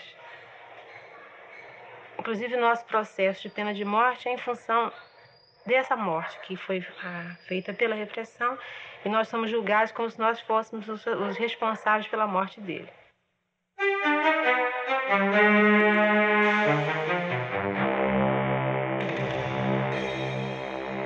E eu só encontrei com o Heraldo novamente no doicode já uns dois dias depois. Ele, ele baleado, tudo isso. Naquele momento não tinha pra gente essa dimensão, por exemplo, que tem hoje, né? Porque nós estávamos numa, numa ação armada, quer dizer, a, a emoção daquele momento era uma emoção muito mais de, de, de revolta, de resistência do que de. Era essa coisa passada com essa emoção de hoje, era outra emoção, né? Quer dizer, nós tínhamos uma assim, consciência de que nós achávamos naquele momento que nós todos íamos morrer, entendeu? Tudo isso. Então, quando lá no Doicode, eles, eles pensavam que o Heraldo era meu marido. Eles não sabiam que o Colombo era meu marido, eles achavam que o Heraldo era meu marido. Então, dois dias depois, eles me levaram na enfermaria da, do Doicode para que eu falasse com o Heraldo. Só que ele estava absolutamente inconsciente, né? E eles, eles, eles sabiam que ele ia morrer, ele estava tipo, metralhado na, na coluna. E eles queriam que. achavam que eu vendo Heraldo, eles conseguiriam mais coisas de mim. Eu, então foi assim, quer dizer, eu olhei para ele, vi que ele ia morrer, mas eu achava que nós todos íamos morrer, entendeu? Quer dizer, não era uma coisa que fosse uma emoção tão forte como é hoje. Coisa uma outra atenção. Mesmo porque é, nós estávamos todos sendo muito torturados naquele momento e ver um companheiro morrendo e outro no pau de arara não fazia, não era uma diferença de qualidade na emoção, entendeu? Depois disto tudo, Jane passou mais nove anos na cadeia. Contas difíceis de armar, três meses de tortura, um ano de isolamento com as presas comuns consideradas loucas e o resto no pavilhão das presas políticas. Mas eles não te quebraram, lembra? Nós fomos juntos, todos no camburão, mesmo camburão para aeronáutica, a família toda, entendeu? E minha mãe, minha mãe, a minha irmã muito, muito abalada, porque ela era muito menina, né? Mas a minha mãe segurando muito aquela situação e ficou dois meses presa conosco. Quer dizer, não a mesma cela que eu, mas ficou presa lá, minha sogra também.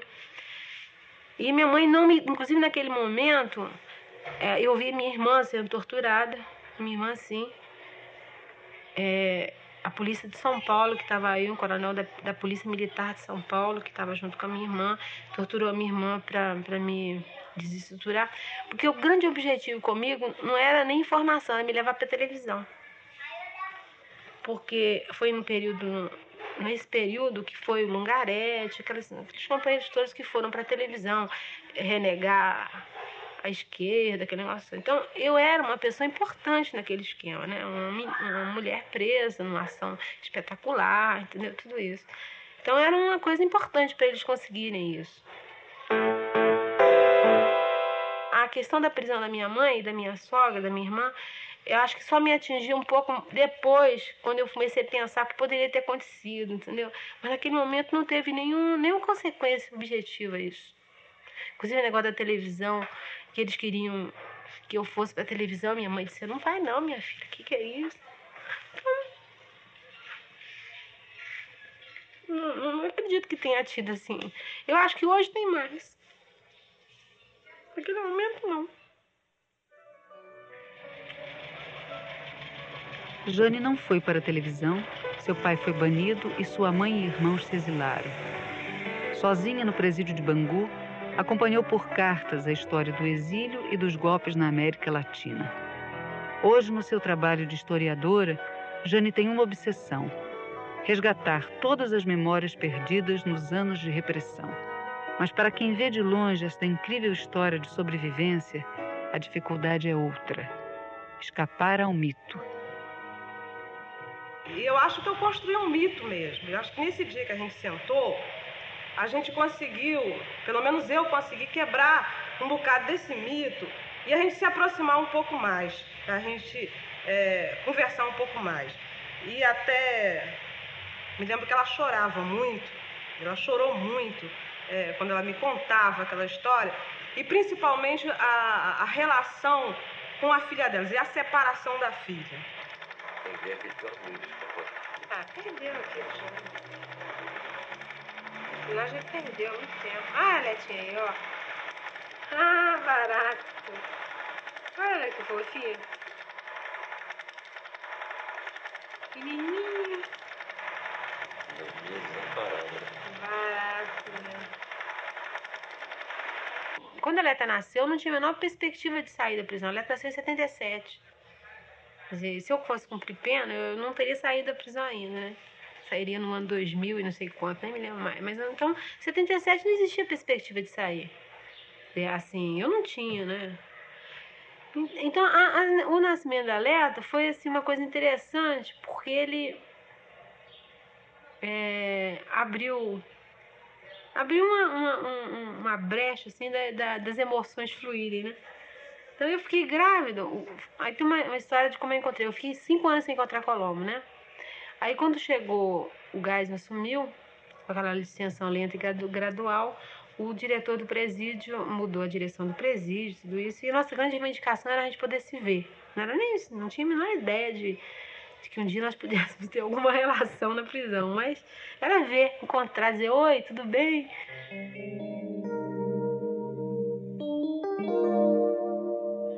Aí o advogado entrou na auditoria pedindo para mim encontrar o Colombo. O juiz auditor imediatamente é, deferiu o pedido de encontro. E o sistema penitenciário entendeu que era um, o famoso parlatório que se fala no sistema penitenciário, né? E desse parlatório nasceu a Letinha.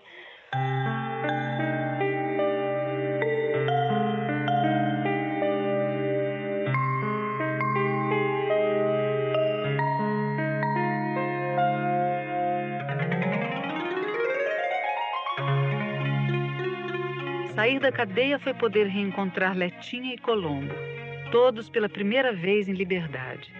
Mas foi também se defrontar com o outro lado destes nove anos de cadeia. Aí, nesse momento, inclusive, nós tivemos o peso de uma outra questão. Quer dizer, nós não éramos simplesmente presos políticos, nós éramos presos políticos considerados terroristas. Quer dizer, aquela questão toda da anistia e tal, da, da fraternidade era uma coisa, mas que embutia um preconceito muito grande contra a luta armada. Que é uma coisa que a gente ainda vive, né? Quer dizer, no Brasil você pode se opor, aí se conta que foi exilado, foi banido, se opor, mas se você colocar no seu currículo que você fez sequestro de avião, que você fez sequestro de banco, entendeu? Tudo isso, você passa a ser, no imaginário da própria esquerda, terrorista. E você passa a ser discriminado. Para sobreviver até um instinto animal, né? Você tem que sobreviver. Né? Agora, ter sobrevivido e sem enlouquecer é que é a grande vitória da gente, a grande revanche que a gente tem.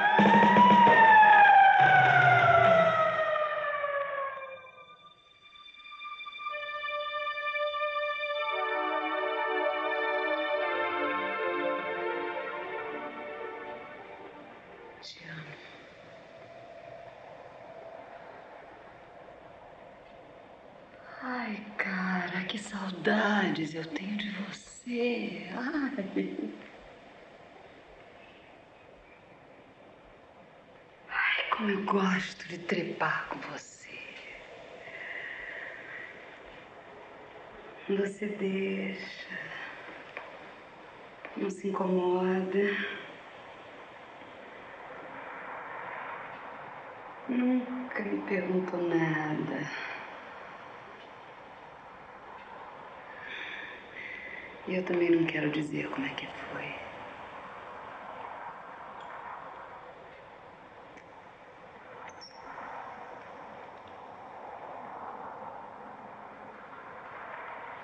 Eu finjo que não sofri tortura sexual. Você finge que não sabe de nada. Eu finjo, tu finges. Nós fingimos.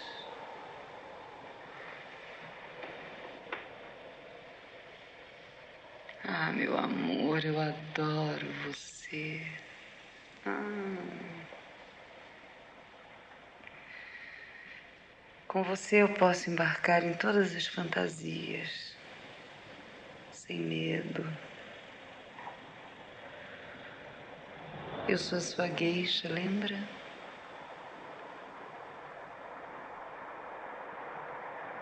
O resto é passado. O resto é violência. O resto acabou.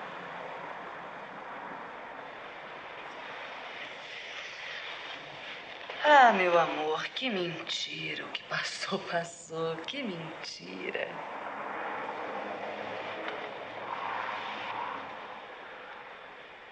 Eu odeio quando vocês dizem que se fosse com vocês, nunca mais vocês trepariam. Eu gosto de trepar. Porque eu não tenho direito de gostar. Porque marcaram meu corpo? Não marcaram, não, é só lavar. Marcaram. Agora, o que é insuportável é ver vocês me olharem com esse ar constrangido de quem não sabe como se pode gostar de trepar depois de tudo que aconteceu.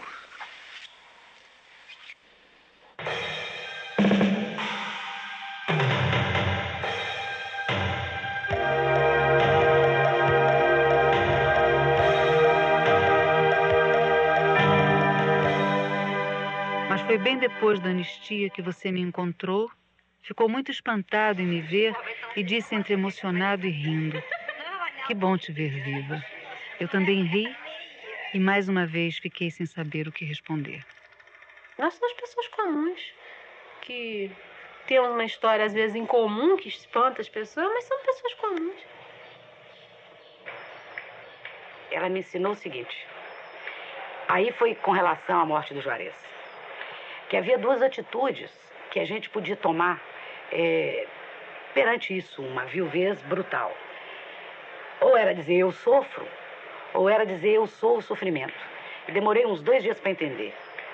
É que quando você é o sofrimento, você é o de todas as mulheres que no Vietnã naquele momento estivessem ficando viúvas também, é, as mães que estivessem perdendo filhos. Isso também não é uma coisa intelectualizada, também dá para mudar de atitude. E eu mudei. É, eu tenho 40 anos já, completos, né? E muitas coisas na vida me dão prazer, né? Eu acho que, apesar dos pesares, né? Se houve sofrimento, e houve muito, né? Eu acho que a vida continua e a gente tem que tocar para frente mesmo, né?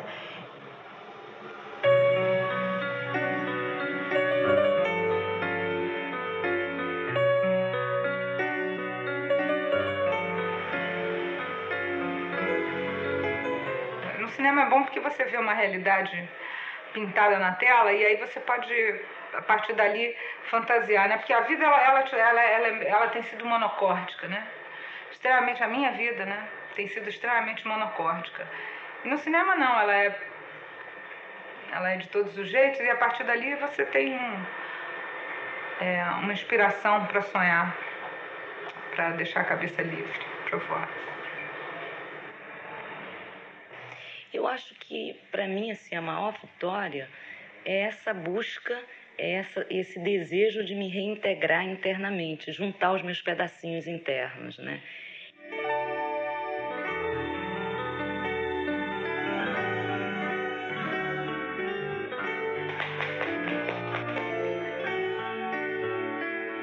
Então, essa, quando tem esses fatos de alegria, esses fatos que são da vida cotidiana, a, a, e que a gente se encontra com as pessoas fazendo um filme, outras batalhando na política ainda, outras dando aula, outras criando filho.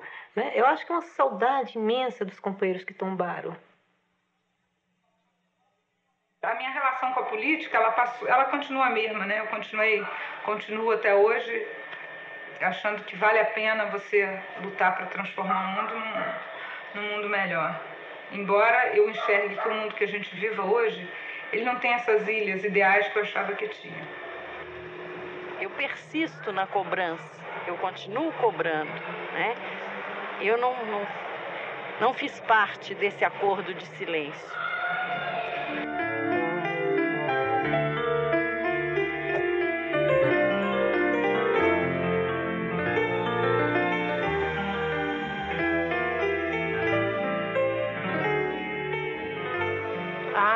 Eu, eu sou profundamente radical nisso, entendeu? Eu encontro, se eu encontrar torturador, eu vou fazer escândalo em qualquer lugar que eu tiver.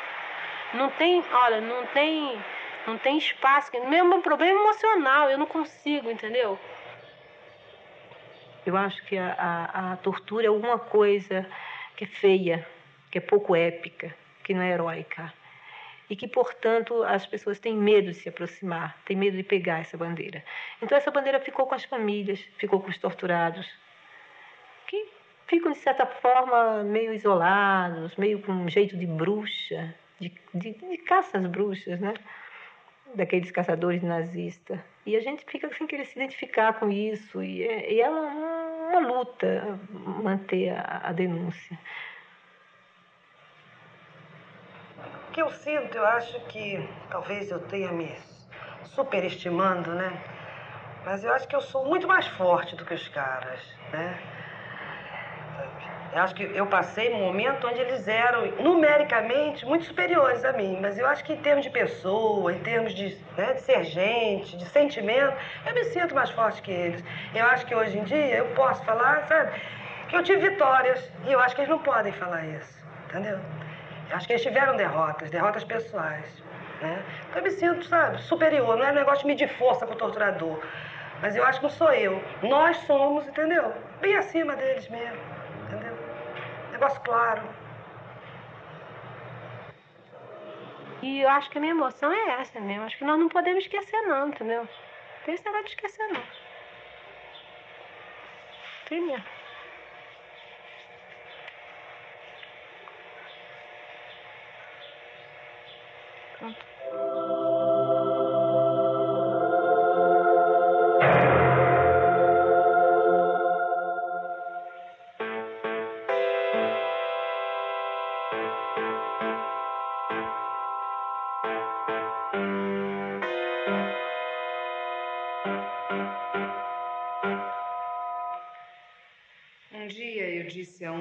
Torturadores, um que se achava muito inteligente e eficiente, que eu preferia que me tivessem matado a ter sido torturada. Pode parecer uma frase de efeito, mas você não sabe como ela era verdadeira. Ele riu. Ele riu e disse que daqui a 20 anos eu iria agradecer-lhe por estar viva. E eu não sei como é que é essa história de que a vida continua. Só sei que ela continua e que eu não posso agradecer. E que eu gostaria que houvesse uma outra opção à vida que não fosse a tortura.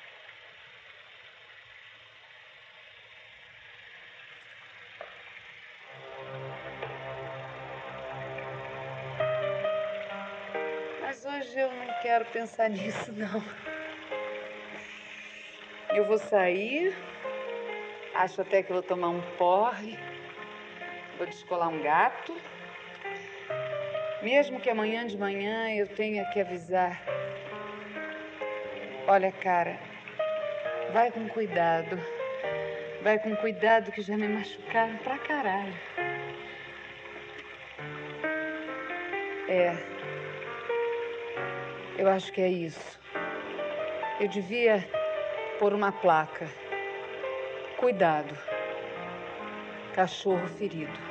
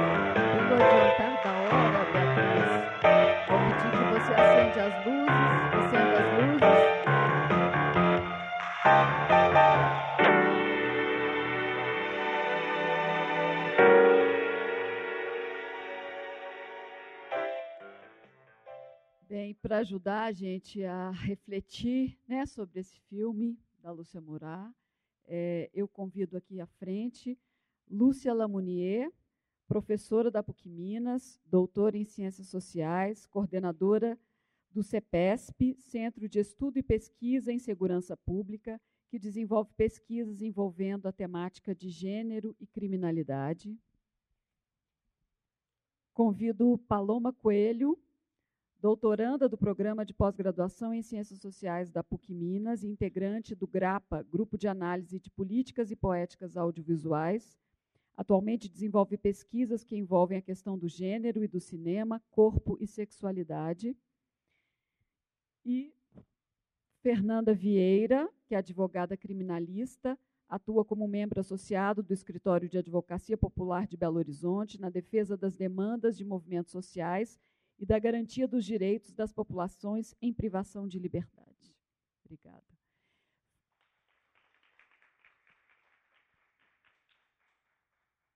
Frei Oswaldo Rezende Júnior, que estava na programação para debater com a gente, que viveu todo esse momento né, da luta, da tortura.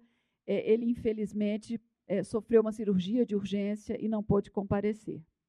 Pessoal, vai rodar uma lista de presença e peço que vocês assinem, por favor. Obrigada. Bem, boa noite a todos. É, eu acho que o filme talvez tenha sido um pouco longo, né? Muitos alunos foram embora, então agradecer aos que permanecem, agradecer também, né, a coordenação de extensão pelo convite e fazer uma menção especial à minha querida companheira Fernanda, uma honra para nós recebê-la aqui na universidade.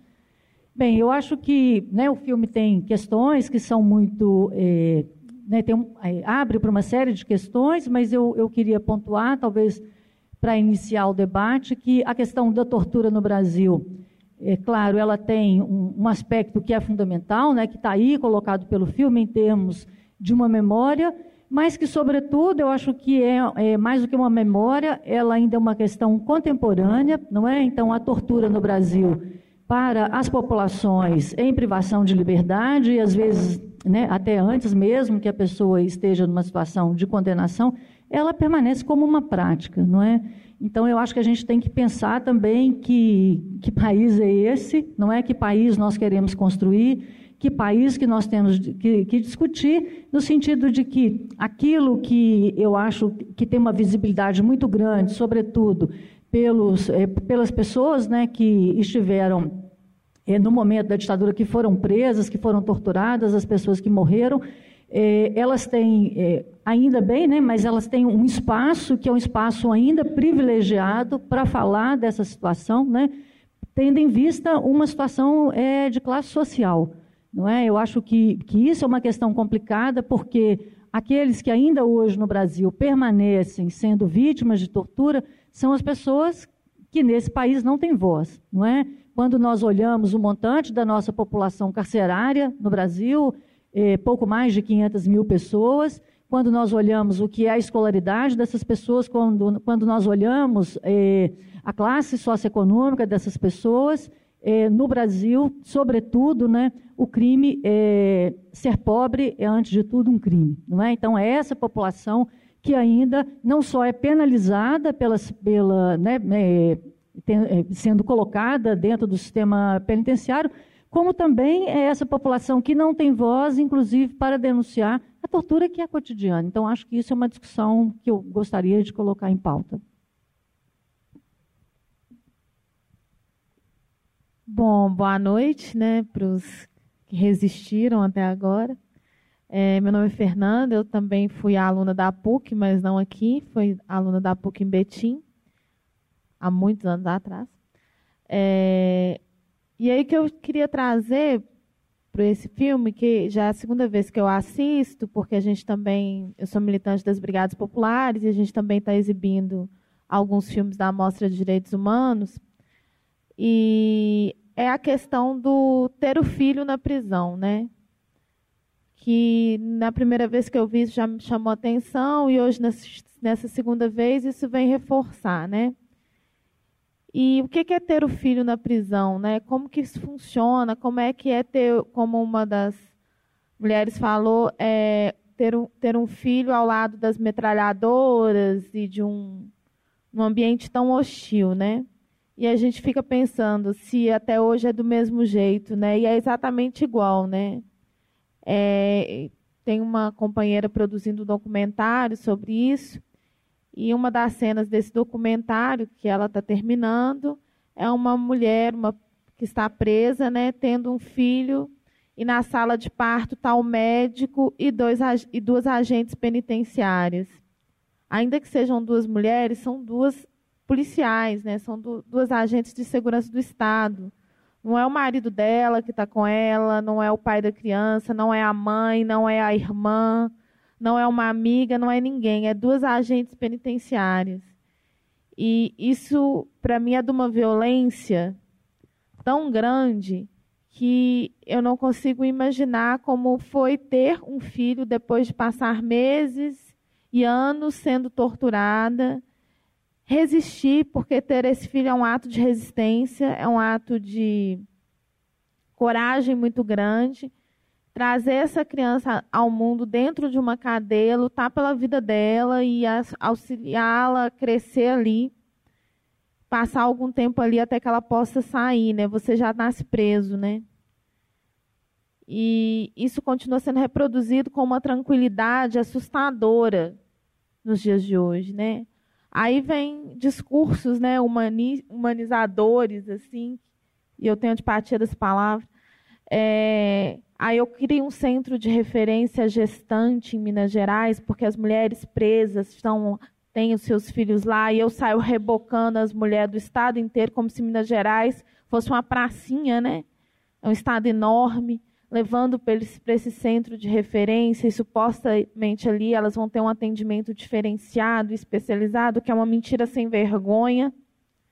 Né? E esse modelo é vendido para o país todo, passa até no Fantástico e o, a nossa classe média desavisada, alienada e, para não dizer muitas vezes, burra mesmo, compra esse discurso, reproduz, ainda acha que cadeia hotel cinco estrelas, né?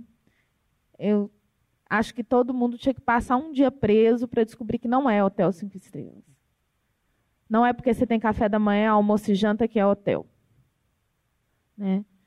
E essas mulheres vivenciam isso e vivem né, sobre a constante ameaça, isso desde sempre, desde quando desde 2008 que eu acompanho essa situação mais de perto, de que se você não for boazinha, eu vou te tomar seu filho, ele vai para casa lá. Se você não for boazinha, se seu filho ficar doente, eu não vou levar ele no hospital.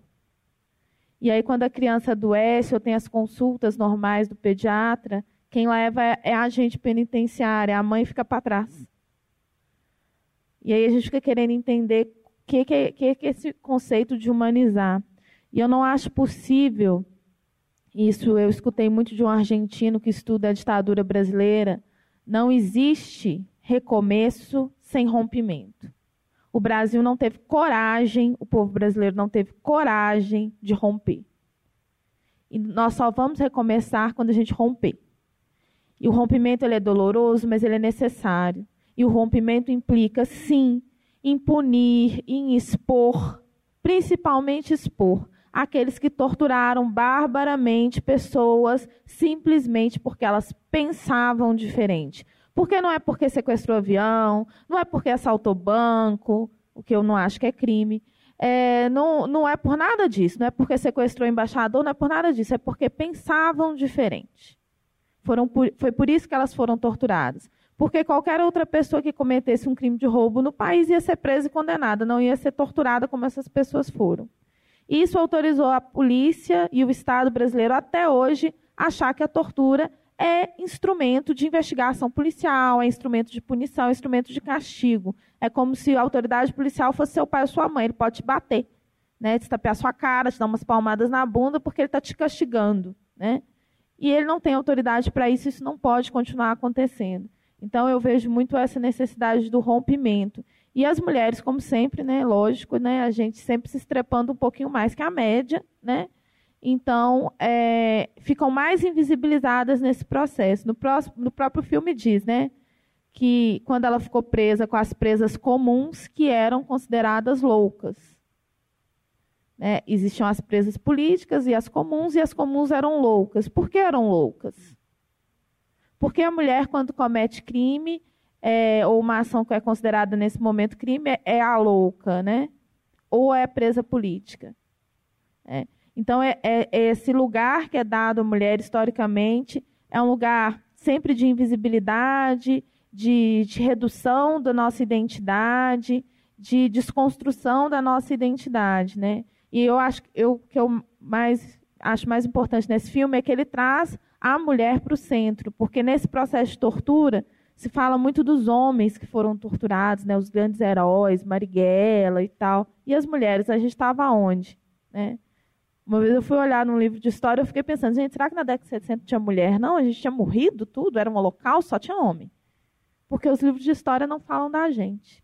Então, acho que essas companheiras contribuem muito para resgatar o nosso papel histórico e para que a gente tenha coragem né, de lutar pelas companheiras de hoje, que elas não vivam o que as nossas companheiras do passado viveram. É, boa noite. É, eu gostaria, antes de, de entrar na discussão do filme, eu, eu trouxe uns dados aqui sobre a produção cinematográfica brasileira e que eu acho que tem muito a ver também com, com a produção da Lúcia Murat. É, eu vou falar aqui só da última década, só para a gente ter uma noção, que é a proporção de mulheres em funções-chave nos filmes de longa-metragem no Brasil até 2010. É na década entre 2001 e 2010. É, de todos os filmes longa-metragem produzidos no Brasil nessa época, apenas 25,37% era composto por mulheres na direção. 13,78% possuíam mulheres como roteiristas, 23,71% de mulheres na produção, incluindo produção executiva e, e direção de produção também, e apenas 3,19% de mulheres na fotografia.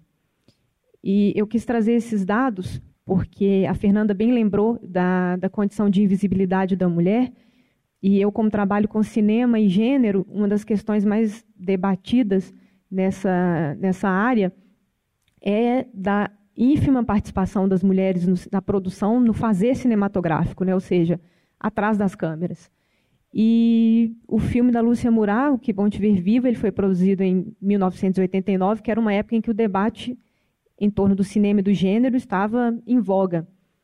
E não sei se vocês conhecem a história da Lúcia Murat, que ela é, cursava economia quando ela ingressou na, na militância política e foi presa aos 17 anos, quando participava do congresso da UNE, da União Nacional dos Estudantes. E aí depois, com a instituição do AI-5, ela passou a viver na clandestinidade e até que participou do MR8, Movimento Revolucionário de 8 de Outubro, e foi presa em 1971. Ficou presa três anos e meio, foi torturada. E a partir disso, o tema da violência é, da tortura, da ditadura. Essas três questões passaram a permear a produção cinematográfica dela desde essa, dessa primeira produção, Que Bom Te Ver Vive, em 89, até a mais recente, Memória que Me Contam. É, desde 2013 eu participo da produção de um festival que acontece no Rio de Janeiro, já está na 11ª edição, que é o FEMINA, o Festival Internacional de Cinema Feminino, que aconteceu pela primeira vez em Belo Horizonte no ano passado, e esse ano a gente espera trazer também. E todos os anos, o Fêmina, que é um festival que busca incentivar a participação da mulher no cinema e na cultura, homenageia uma personalidade do cinema, uma personalidade feminina.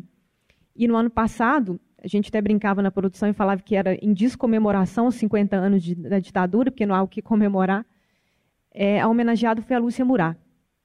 E quando ela recebeu a homenagem, ela lembrou a, a importância de filmes como esse para trazer a diversidade da experiência, para trazer as mulheres como sujeito da história e não mais como objeto, né? E nessa situação de visibilidade que bem lembrou a Fernanda. E ela até lembrou algumas questões, né? Quando ela foi rever alguns documentos da época da ditadura, que uma companheira dela de militância estava é, descrito na, na acusação que ela era duplamente perigosa por ser terrorista e por ser mulher. E na acusação da Lúcia Murat constava, entre os crimes que ela havia cometido, assim, no, nível, no mesmo nível de atrocidade, entre aspas, que ela, ela teria cometido sequestros, assaltos e teve muitos amantes. Então, é, o que eu queria dizer com isso é, é, lembrar da especificidade do gênero na tortura, de, quanto, de como a ditadura, além de punir os corpos, punir física e psicologicamente, ela também pune de uma forma muito específica, muito singular as mulheres, pelo simples fato de ser mulher. Né? Então, é, a reprodução das desigualdades existentes na vida social, desigualdades de gênero, elas acontecem tanto no, no, na história contada pelas, pelas entrevistadas, como no próprio fazer cinematográfico, inclusive na particularidade da violência, da tortura. Né? É, e o interessante é que o cinema, nesse caso, ele atua não só como instrumento de denúncia, mas ele próprio é um instrumento político. Né? Ele é a manifestação da memória individual e coletiva, mas ele próprio constrói gênero também. Né? O cinema ele reproduz as desigualdades de gênero, porque ele é resultado das relações de gênero, né, da, já que o cinema é um construtor de sentidos, é uma prática social, mas ele também ressignifica as relações de gênero. Um dos debates principais da, da, que iniciou a partir da, da, década de 70, é, que, que, tentava refletir as, as, relações de gênero no cinema, dizia que o cinema ele era ao mesmo tempo é, processo e produto das representações de gênero, né? Então ele constrói, mas também ressignifica, ele é ressignificado por ele também. Então, acho que uma das questões que, suscita, que o filme suscita é de que maneira a tortura, quando aplicada às mulheres, ela condiciona também o corpo feminino como objeto de tortura, como lembraram algumas entrevistadas. Né? Então, a vagina, o útero, os seios, todas essas esses órgãos femininos acabam agindo como instrumento de tortura. Não é à toa que praticamente em as, todos os depoimentos as entrevistadas lembram da sua condição feminina e de como algumas dizem ter reconciliado com a sua feminilidade depois da, do período da prisão, né? É, como a primeira entrevistada, que é uma fala marcante, que ela diz que é, passou a se reconhecer como mulher e que mulher, e ela viu que ser mulher é maravilhoso porque podia gerar vida, porque podia e, essa geração de vida significava dar continuidade, né? Vencer a ditadura e significava também é, mostrar para o torturador que enquanto ele tentava acabar com uma vida, ela gerava outra. Era também uma forma de resistência à gravidez, né? Então, praticamente todas as entrevistadas lembram situações em que o corpo feminino era torturado pela violência sexual, pela é, pela menstruação, pela, pela vagina, como a Regina, que, que relatou esse depoimento terrível de, do torturador que tentou buscar arma na, na vagina dela. Eu estou trabalhando agora, comecei a escrever algumas coisas com uma amiga sobre mulheres em situação de conflito, em contexto de guerra, e uma das coisas que a gente discute é como as mulheres refugiadas, por exemplo, ou as mulheres que estão em contexto de guerra de uma maneira geral, elas sempre sofrem a violência pela guerra, mas também a violência sexual, a violação, como, como o corpo feminino ele é castigado duplamente, né? E acho que o, o Que Bom Te Ver Viva também nos traz o, o questionamento das convenções de gênero na nossa sociedade e de como o Estado, a violência era institucionalizada. O Estado patriarcal e, e opressor, ele também tinha como uma das suas premissas restabelecer a ordem. E isso implicava em uma visão naturalizada e essencialista das relações de gênero, que tratava a mulher como matéria, né, de uma forma objetificada. E, e que tentava recuperar, entre aspas, o lugar destinado às mulheres, que era o lar, que era a esfera privada. E essas mulheres, então, elas eram duplamente transgressoras, porque elas contestavam o regime, mas também porque elas invadiam um espaço que não foi destinado a elas, que era as ruas, né? que era o espaço público. Não era à toa que em alguns relatos de, de torturadas está muito presente alguns xingamentos como puta, vadia, que essas mulheres, de certa forma, estavam transgredindo o papel que, que lhe foi atribuído. Né? É, então, esse, esse fazer cinematográfico também traz à tona novos olhares sobre novas subjetividades e, e abre espaço para novas experiências. Né? O nosso cinema hoje, pelo menos o grande cinema, né, o cinema mais comercial, ainda é muito masculino. É, é reproduz um estereótipos de gênero e através de um, de um olhar que é hegemonicamente masculino e que trata a mulher como objeto de desejo. Então, é, é, importante que surjam filmes assim, como esse, que trazem à tona experiências comuns e que traz, traz, tragam também outra perspectiva sobre as mulheres, que não seja romantizada, idealizada, épica. Né? Essas mulheres não são retratadas como heroínas, mas bem próximas da, das experiências reais. Né? Não que o cinema seja realista, ele é sempre ficcional, até quando é documentário, mas é importante que se abra o leque para a diversidade de mulheres, para a diversidade de experiências, e que não reduza o gênero a estereótipos. Né?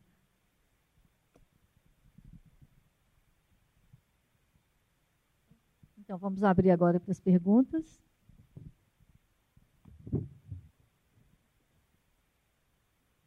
Vamos lá, sem medo de ser feliz. Vamos lá.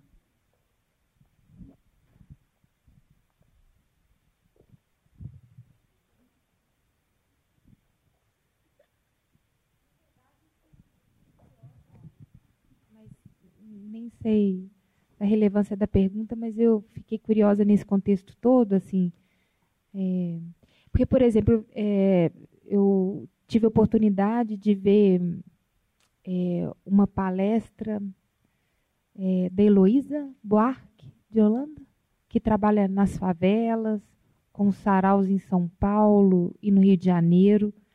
E aí ela trouxe que assim que é uma, uma representação muito forte é, de todos os homens e, de, e, e, que une a comunidade em torno da mãe, assim, que isso é super importante, assim, no rap, nos, nos saraus literários que tem, enfim, no depoimento das pessoas sobre a vida ali. E, e me chamou muita atenção nesse documentário o tanto que isso também é o que, é o que dá força para essas mulheres e o que as conduz a uma sanidade, né, frente a um desamparo enlouquecedor. Então eu queria saber um pouco assim, o que, que vocês pensam disso, porque eu não achei que isso é qualquer coisa, sabe assim, mas enfim, é uma pergunta de uma espectadora mesmo, foi causada com o filme. E acho também que o filme é, é interessante porque diz para gente que isso não é passado, né? Que isso é reproduzido com toda veemência o tempo inteiro hoje, né?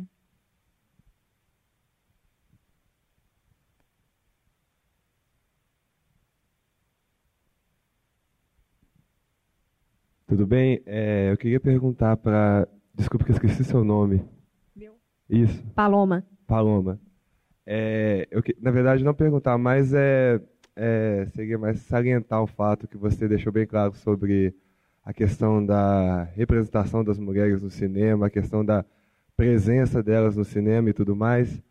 E eu queria saber o que, que você acha, por exemplo, você comentou também sobre a questão é, dos filmes hollywoodianos também, o, é, a presença de, é, das mulheres nisso, como por exemplo, se pegar um fato, é, por exemplo, a Barbara Streisand foi a primeira, acho que, se não me engano, a primeira mulher a ser indicada como melhor diretora no Globo de Ouro, pelo filme que ela fez, que inclusive fala sobre uma, uma mulher passando por uma situação de repressão dos homens, né, que no, no filme ela é uma, uma judia que quer estudar mais sobre o, o judaísmo, mas ela é impedida por ser mulher, e ela foi muito homenageada no Globo de Ouro, inclusive o filme ganhou como melhor filme, mas no Oscar ele foi totalmente esquecido. E fora outras, é, outras questões também de mulheres representadas, como a diretora do mais recente agora, o Selma, que fala sobre Martin Luther King e tudo mais. Eu queria saber o que, que você acha de é, dessa questão mesmo de mulheres na produção, porque eu acho assim que a representação das mulheres no, nas histórias, eu acho que a gente está numa fase bacana. Não só no, no, cinema, como na televisão, nos livros e tudo mais. Mas eu acho que o que está assim, em falta mesmo são, são, mulheres fazendo, mulheres participando mesmo do, do desenrolar, da produção em si. Eu queria saber o que, que você acha disso. Como é seu nome? Lucas. Lucas. Então, vou, vou falar um pouco né, eh, da sua questão e, só queria acrescentar uma coisa que a Paloma falou, que eh, a discussão entre mulher e criminalidade, essa né, essa ideia da mulher ser duplamente criminosa pelo ato criminal e, pela, e pelo gênero não é uma questão contemporânea, não é uma questão da ditadura, não é? Então nós temos os primeiros estudos de Lombroso em que isso, né, Lombroso, enfim, né, é, tem uma a gente está falando do século XIX, né, em que a mulher já era colocada dessa forma, não é? Quer dizer, aquela ela ela rompe a sua a, a sua transgressão é uma transgressão é, dupla, não é? Porque por qualquer ato e porque ela transgride aquilo que a princípio seria a ideia da mulher, né? Porque a mulher é, né, nessa representação seria dócil, seria uma pessoa incapaz de um ato violento, etc. Então isso não é contemporâneo e isso permanece na criminalidade como um todo, né? No meu estudo é, que envolveu mulheres é, no tráfico de drogas, isso é muito presente, uma queixa, inclusive, das mulheres, não é? que é, era uma, foi uma pergunta recorrente que eu fiz no meu estudo. O homem é sempre o traficante. E a mulher, né? Eu indagava. Aí várias, né, com, com falas até bem curiosas, não, a mulher nunca tem esse mérito, né? Então, por exemplo, uma mulher específica que eu pesquisei, ela me disse que a coisa que mais revoltou no momento que ela foi presa não era só o fato, não é, do policial eh, jogá-la no chão, colocar o pé nas costas, toda a violência que implica o momento né, de ser presa mas que o tempo todo ela era chamada de puta, né? Eu falei, não, puta eu nunca fui, não é? é eu sou traficante, não é? Então, quer dizer, é, era uma, uma reivindicação especificamente de uma prática. Então, acho que isso é algo que permanece, né? Agora, no que diz respeito às mães, eu queria é, só fazer uma pequena colocação, é, que há, há, uma questão muito forte quando a gente pensa se no Brasil hoje 35% das mulheres chefiam os lares, não é? Nesse 35%, a parcela enorme de mães que são mães das classes D e E. É? Então, o, o, que, que isso significa? É, mulheres absolutamente vencedoras que, né, que chefiam os seus domicílios nas condições as mais adversas, não é? é criam seus filhos, são essas mães que, quando seus filhos é, são encarcerados, são essas mulheres que, a despeito de qualquer situação, estão lá marchando com esses, né, com seus filhos, com seus homens, até o fim, estão lá enfrentando a fila da penitenciária para poder levar aquilo que o Estado não provém, né? porque também o encarceramento no Brasil ele é privação de liberdade, privação de dignidade, né? uma coisa importante. É, então, eu acho que é, o lugar dessa, dessa mãe, que no crime tem um lugar que é fundamental, que é, é vamos dizer, é, idolatrada, não é, nas letras de música, enfim, e tudo isso significa muito daquilo que realmente eu acho que as mulheres são no Brasil, não é? Então essas que têm esse lugar que é muito importante. E aí eu acho que eu concordo um pouco com o Lucas, eu acho que não necessariamente no, é, no cinema, mesmo né, na, na mídia de massa, que às vezes é um lixo, eu não vejo uma representação da mulher sempre com uma representação dessa mulher objeto. Eu, eu, eu acho que também a gente tem que passar a olhar é, as formas diferenciadas como as mulheres têm sido tratadas, têm sido, né? E aí, claro, então na esfera produtiva, que eu acompanho um pouco, no cinema eu não sei absolutamente nada, é, mas a esfera produtiva no Brasil como todo, em vários setores, às vezes, ainda que as mulheres tenham avançado, não necessariamente elas adquiriram igualdade, seja é, de remuneração e coisas dessa natureza.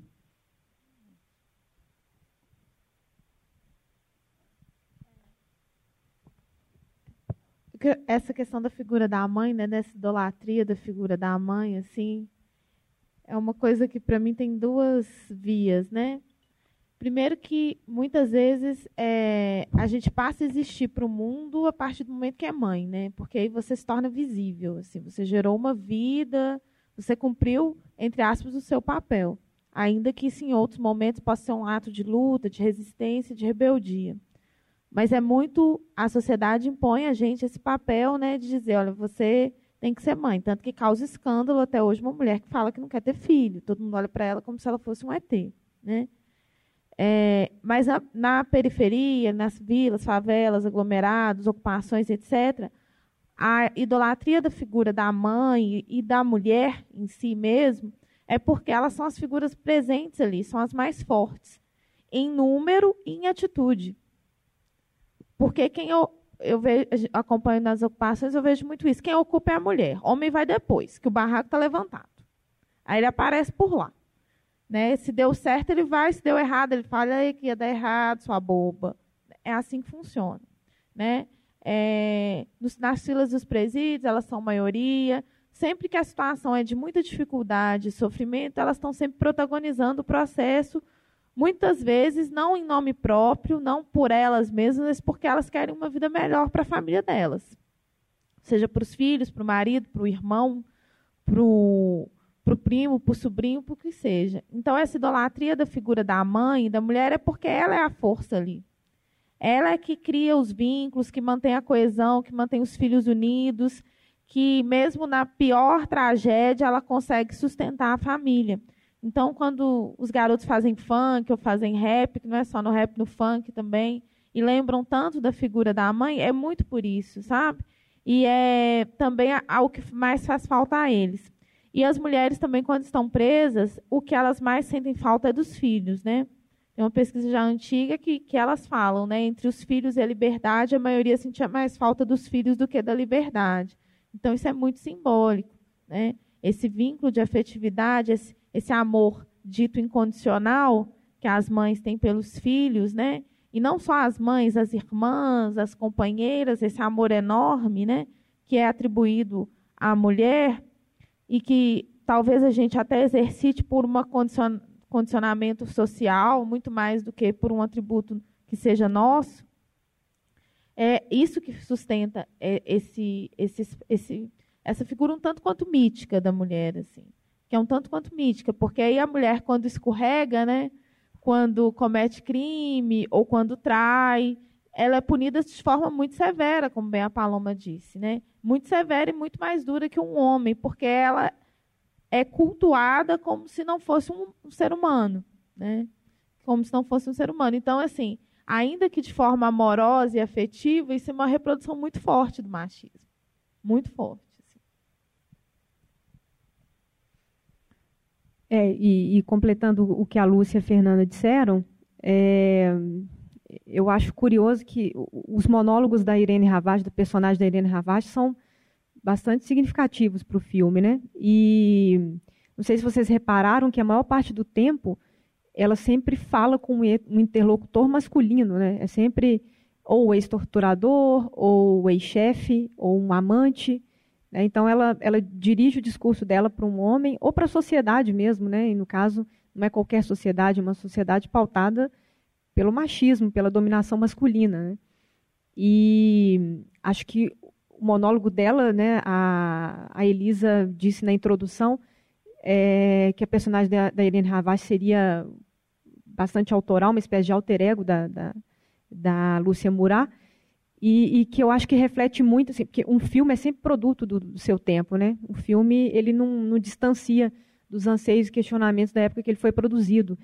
E nesse momento em que surge o Que Bom Te Ver Viva, é o momento em que se questiona, que as mulheres estão questionando né, no, no palco do feminismo, a reivindicação do direito ao prazer. Né? É, é um momento em que as mulheres estão dizendo, olha, nosso corpo nos pertence e nós temos o direito de fazer o que bem entender com ele. Então, o discurso dela é bem por essa busca do prazer, da vivência da sexualidade e como essa experiência de violência marca a experiência com os afetos também, a vivência da sexualidade, por que não da maternidade, né? Então, eu acho que essa reconciliação com, com o feminino, com o fato de ser mulher pela maternidade, acho que nem, nem passa por essa idealização da mulher como mãe, assim como Fernanda disse que pode acontecer na sociedade, mas no caso delas como uma possibilidade de vida além da tortura, além da violência, né? E é até paradoxal que o corpo que é feito como instrumento de tortura, ele, ele também pode ser a saída para para encontrar sanidade, né? Como várias entrevistadas dizem ali. E respondendo à pergunta do Lucas, Lucas está, ah, Lucas está ali. Lucas, é, os, é, concordo com a Lúcia quando ela diz que nem toda representação da mulher é pautada numa visão masculina, a gente não pode generalizar, mas o, o grande cinema, o cinema comercial, o cinema de Hollywood, ainda é muito ancorado em visões convencionais de gênero. Né? É, em 2012, não, em, dois, em, novembro de 2013, a Academia de Filmes de Nova York publicou uma, uma pesquisa com alguns dados muito interessantes. Um deles dizia que no, na edição do Oscar de 2013, das 19 categorias estabelecidas pela academia, havia 140 homens indicados e 35 mulheres. E em que em toda a história do Oscar, apenas sete mulheres, sete produtoras venceram na categoria de melhor filme, sendo que todas elas atuaram em coprodução com homens.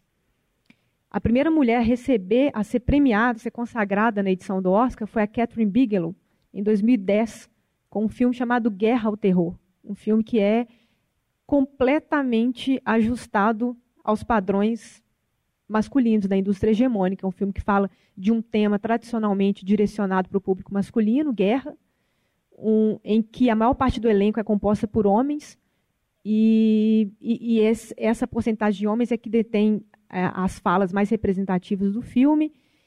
E até a abordagem também é um discurso já bem cristalizado pelo cinema hollywoodiano, de exaltação da guerra, da virilidade masculina, da força, da valentia, enfim, do nacionalismo, né?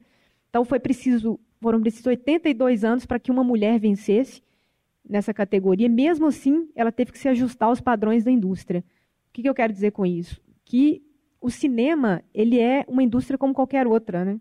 Os grandes estúdios cinematográficos eles são empresas que visam lucro, que que observa a demanda do mercado, e os estúdios ainda estão muito pautados em visões tradicionais, como, por exemplo, filmes de homens e filmes de mulheres, filmes de romance, casamento e família vendem mais para mulheres, filmes de guerra, de é, personagens que, que, que se dão bem na área executiva, mercadológica, ou filmes de ficção científica ainda são de ação, são muito voltados para homens. É, então, esse tipo de visão ainda impede que as mulheres tenham ascensão no, no, no mercado cinematográfico. Né? É, outro dado interessante é que até 2012, é, não, mentira, nos, nos 250, de todos os 250 filmes de maior bilheteria nos Estados Unidos, especificamente do, do, que saíram dos estúdios hollywoodianos em 2012, apenas 30,8% dos personagens eram mulheres.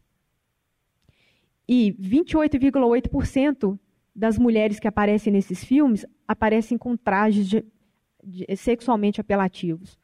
E 27% dessas mulheres é, aparecem nuas ou parcialmente nuas, contra cerca de 7% dos homens na mesma situação. Então, o cinema, esse cinema hollywoodiano, que é o cinema hegemônico, que detém a maior parte das salas no mundo inteiro, ainda é pautado por essas visões tradicionais de gênero. Né?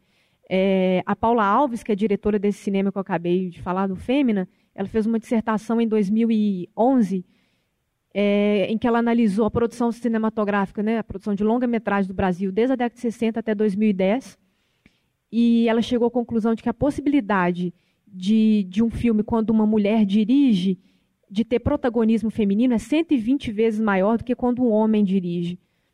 Então, uma das grandes saídas é sim o incentivo da participação da mulher no mercado cinematográfico, mas o mercado também precisa se abrir né, para as possibilidades de novas experiências e que possa retratar é, essas mulheres na maior diversidade possível de vivências e, e mais próximo da mulher real e Fernanda diz que não gosta dessa palavra, né, mas mais humanizada possível, assim. Bem, é isso. Alguém mais? Guto?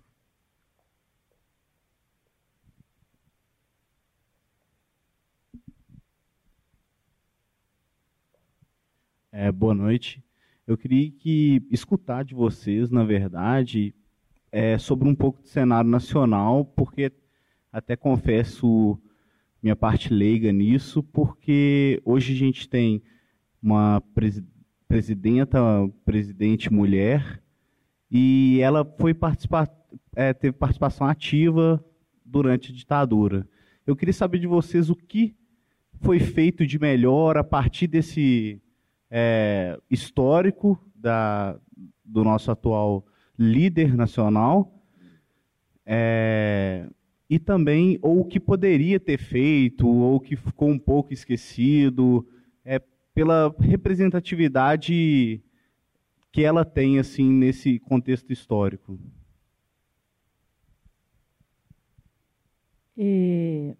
Como é que você chama? Guto. Ah, boa noite. Eu também queria só acrescentar também o, a, o papel da Sininho, eu acho, que foi presa acho que há dois anos atrás, não é? E ela também foi colocada como terrorista. Então eu queria também colocar se ela dentro desse cenário, se tipo assim, aqui, que distanciamento que ela tem dessas mulheres que também foram presas na época do regime militar e foram colocadas também como terroristas. Bem, é, então começando pelo Guto, eu não sei exatamente se eu, né, se eu saberia me posicionar em relação a Sininho, é, mas em relação ao Guto, eu acho que é, eu acho que primeiro assim, né, a marca fundamental no Brasil, né, a nossa pela primeira vez na história do Brasil, pela primeira vez na história desse país, né, como diria Lula, tivemos uma presidenta. Né? Eu acho que isso é, é uma marca importante né? na América Latina, três mulheres, não é? Então, é, e claro, é, pelo fato de serem é, mulheres, então sempre há um tipo de, de colocação, né? por exemplo, a Cristina é colocada pela mídia, é, pelos conglomerados, né? eu acho que é importante, os conglomerados de mídia como uma louca, não é? viciada em remédios, enfim, com todos os. Né, não, não, quero eh, fazer nenhum questionamento em relação se a sua política econômica é boa ou ruim, mas sempre é, é o estereótipo muito forte né, dessa, dessa mulher, quando a gente tem, por exemplo, a Bachelet na Alemanha, que é colocada, nossa, como homem, aquela, não é?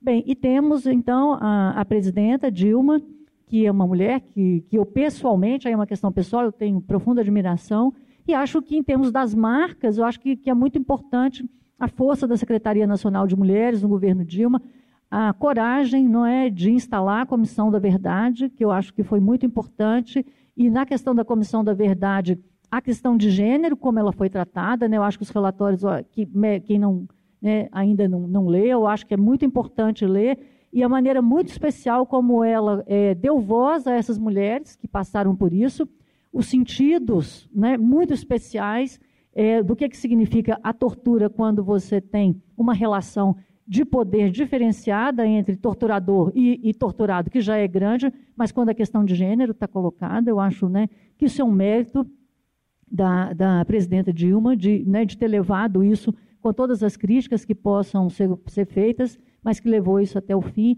Eu acho né, que no, nesse momento muito recente, é, a força que foi a CPI da violência contra a mulher, não é?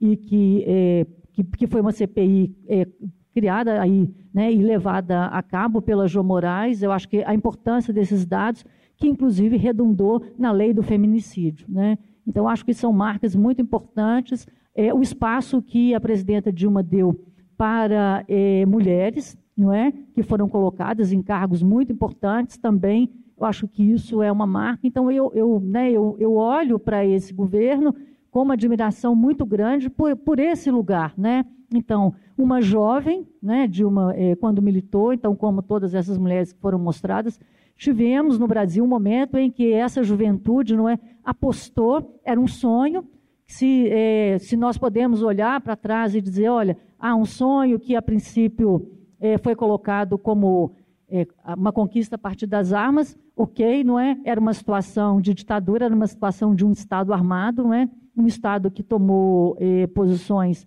inclusive de terrorismo, não é? É porque prender, é, fazer desaparecer o corpo e torturar, não é? Que prática é essa?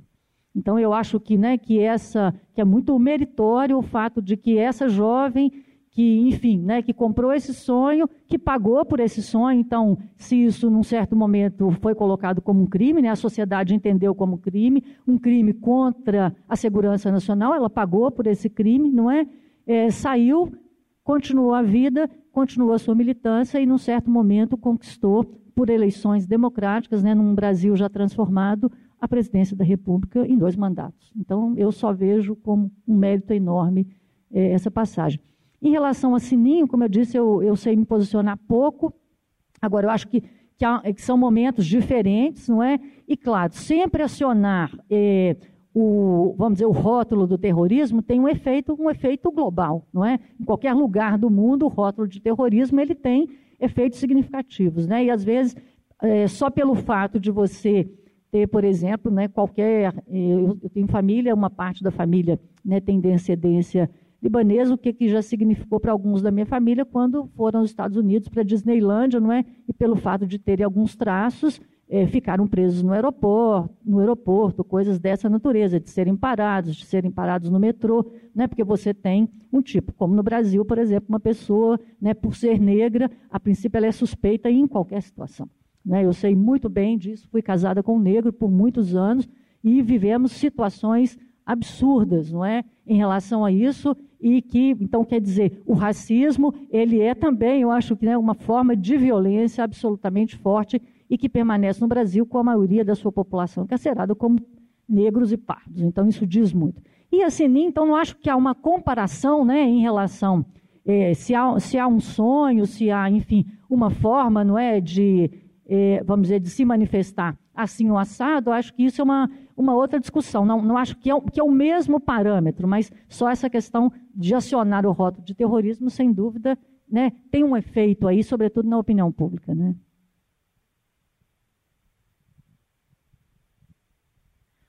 Bom, primeiro que eu acho que terrorista é o Estado capitalista, né? Ele é terrorista. Nós, quando estamos lutando, nós não somos terroristas. Então, quando a gente ocupa terra, quando a gente está com as bombas na polícia, vira uns carros de polícia de vez em quando, a gente não é terrorista. A gente está lutando com as armas que a gente tem, né? Contra um Estado fascista e terrorista, sim, né? Que invade a periferia todos os dias, que espanca, que dá tiro, que executa mesmo e depois põe num boletim de ocorrência que foi o sujeito que atirou contra a polícia. Um sujeito com uma arma contra 12, 13, 14, 15 policiais, né? Aí você vai contar as balas que estão lá no carro, tem 70 tiros, né? A menos que ele fosse o Rambo, ele não tinha nenhuma chance, né? E essa, reprodução, né, é bastante é, comprada né, pelo coletivo social como um todo, principalmente, e não só pela classe, média, infelizmente a classe pop compra esse discurso também, reproduz esse discurso, né, é o discurso da grande mídia e tal. Então, quando né, a, a gente chama de jornadas de junho, né, é, a juventude volta para as ruas e volta para as ruas do seu jeito, com a sua linguagem, com o seu acúmulo, e parte para o enfrentamento a esse Estado que estava desacostumado a ele, é bem verdade, né?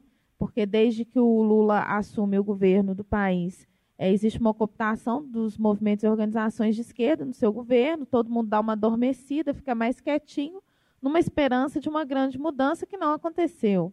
E aí, em algum momento, é lógico que isso ia acontecer. Talvez a Copa do Mundo tenha sido um estopim importante, assim como o aumento das tarifas concomitante com a Copa do Mundo gastando oceanos de dinheiro, aí você vai lá e aumenta a passagem do ônibus, que é o povo que tem que pagar a conta né, dessa, dessa treta. Então, é, eu acho que a, a escolha da Sininho é meio que uma escolha muito proposital por ela ser, por ela ser mulher, né, e que assume um papel muito protagônico nesse processo, e aí você criminaliza uma mulher na intenção de criminalizar todas as outras, né? E na intenção de criminalizar também todos aqueles que estão se mobilizando, dizendo assim, olha, se você for para a rua na Copa do Mundo, você é terrorista. Que foi o que aconteceu em Belo Horizonte, né? Eu passei oito horas na Praça 7 com a polícia totalmente armada em volta da gente e eu pensando, meu Deus, se sair um menino doido do meio desse tumulto e tacar uma pedra na polícia, a gente vai ser tudo fuzilado. Né? E hoje, por estarmos numa democracia um tanto quanto embrionária, é, a gente tem instrumentos que a gente consegue mobilizar. Mas nem em todos os lugares esses instrumentos são mobilizáveis. Minas Gerais tem um, uma história de movimentos sociais articulados e organizados muito antiga. Isso se manifestou nas jornadas de junho, né? Que, movimentos que conversam entre si, conseguem se organizar entre si é, São Paulo, é, é, isso é um pouco mais complicado, mas tem avançado muito. Né? Até porque a polícia lá não tem, tem muito menos pudor que a daqui para ser violenta. A daqui é violenta disfarçadinha, lá é descarada. Aqui ela é violenta na periferia, lá é violenta em todo lugar. Rio de Janeiro também é um, uma situação de, de guerra, né? Quem já teve oportunidade de ir numa favela ocupada pela UPP sabe que é como se fosse uma ocupação de guerra, assim. Você que mora ali, você é o inimigo, né? E você é tratado dessa forma todo o tempo, né? Eu tive essa experiência e foi assim, com certeza a primeira coisa mais assustadora que eu vivi, a segunda com certeza foi o cerco da Praça 7 pela polícia, em que a gente teve que negociar com a intervenção do Ministério Público o nosso direito de sair dali sem apanhar, porque era isso. Era essa a nossa preocupação. Né? Sair dali sem apanhar e sair dali sem ter um monte de gente presa sem motivo algum e chegar na delegacia eu ter que acompanhar interrogatório idiota perguntando para o menino: você curte Facebook? Você curte manifestações em Facebook? Como se isso fosse crime. Né? Então, é, eu acho que a escolha desse ninho não é um acaso, assim, é uma escolha muito proposital e muito simbólica. Né? É, e a escolha de um lugar onde os movimentos eclodiram né, também é proposital e simbólico porque abafa o restante do país, assusta e amedronta. Né? É aquela coisa, você bate com bastante força na primeira vez para servir de exemplo para o resto, porque era isso que era a tortura, né? Era você exemplificar para o resto, porque quando você libertava uma pessoa que foi torturada, ela ia contar essa tortura para outras pessoas. E aí talvez as outras pessoas deixassem de militar porque iam ter medo de ser torturadas. Então é o, o mesmo processo. Só que hoje os militantes né, políticos foram presos nas jornadas de junho, não foram poucos, né? Em Minas Gerais foram muitos, né? Numa, na ação de 7 de setembro foram 15. É, na Copa do Mundo foram mais 13 autuados em flagrante, só Deus sabe flagrante que. Né? Até hoje eu não consegui descobrir. Olha que eu estava na delegacia e não consegui entender aquilo. É, então, essa, essa, esses militantes políticos talvez hoje não sofram as torturas que os antigos sofreram, mas sofrem o mesmo processo de criminalização e estigmatização. Que ela bem falou, você não era só é, ex-preso político, você era ex-preso político terrorista. Isso tem um significado.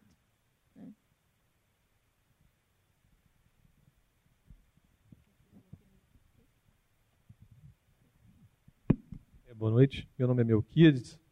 É, eu queria saber assim, a opinião, a opinião de vocês, a visão tradicional de gênero que a Paloma se referiu, ela é exclusiva do universo masculino?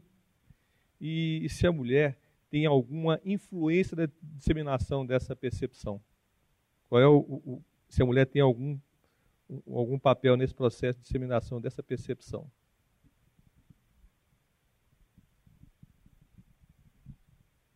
É, Olha, uma coisa é, muito interessante que durante a minha pesquisa, não é? E, assim, como resultado da minha pesquisa, foi que, por exemplo, na minha banca, em que estavam dois homens, dois homens, né, que são da área da sociologia do crime, aquilo que eu trazia na minha pesquisa era mostrando que, pelo menos na esfera das redes que eu pesquisei, não necessariamente é, aquilo que se entendia como lugar secundário das mulheres era secundário, né? algo que na sociologia do crime, historicamente, o papel da mulher é um papel secundário, ela é só coadjuvante, eu estou mostrando que não, não é?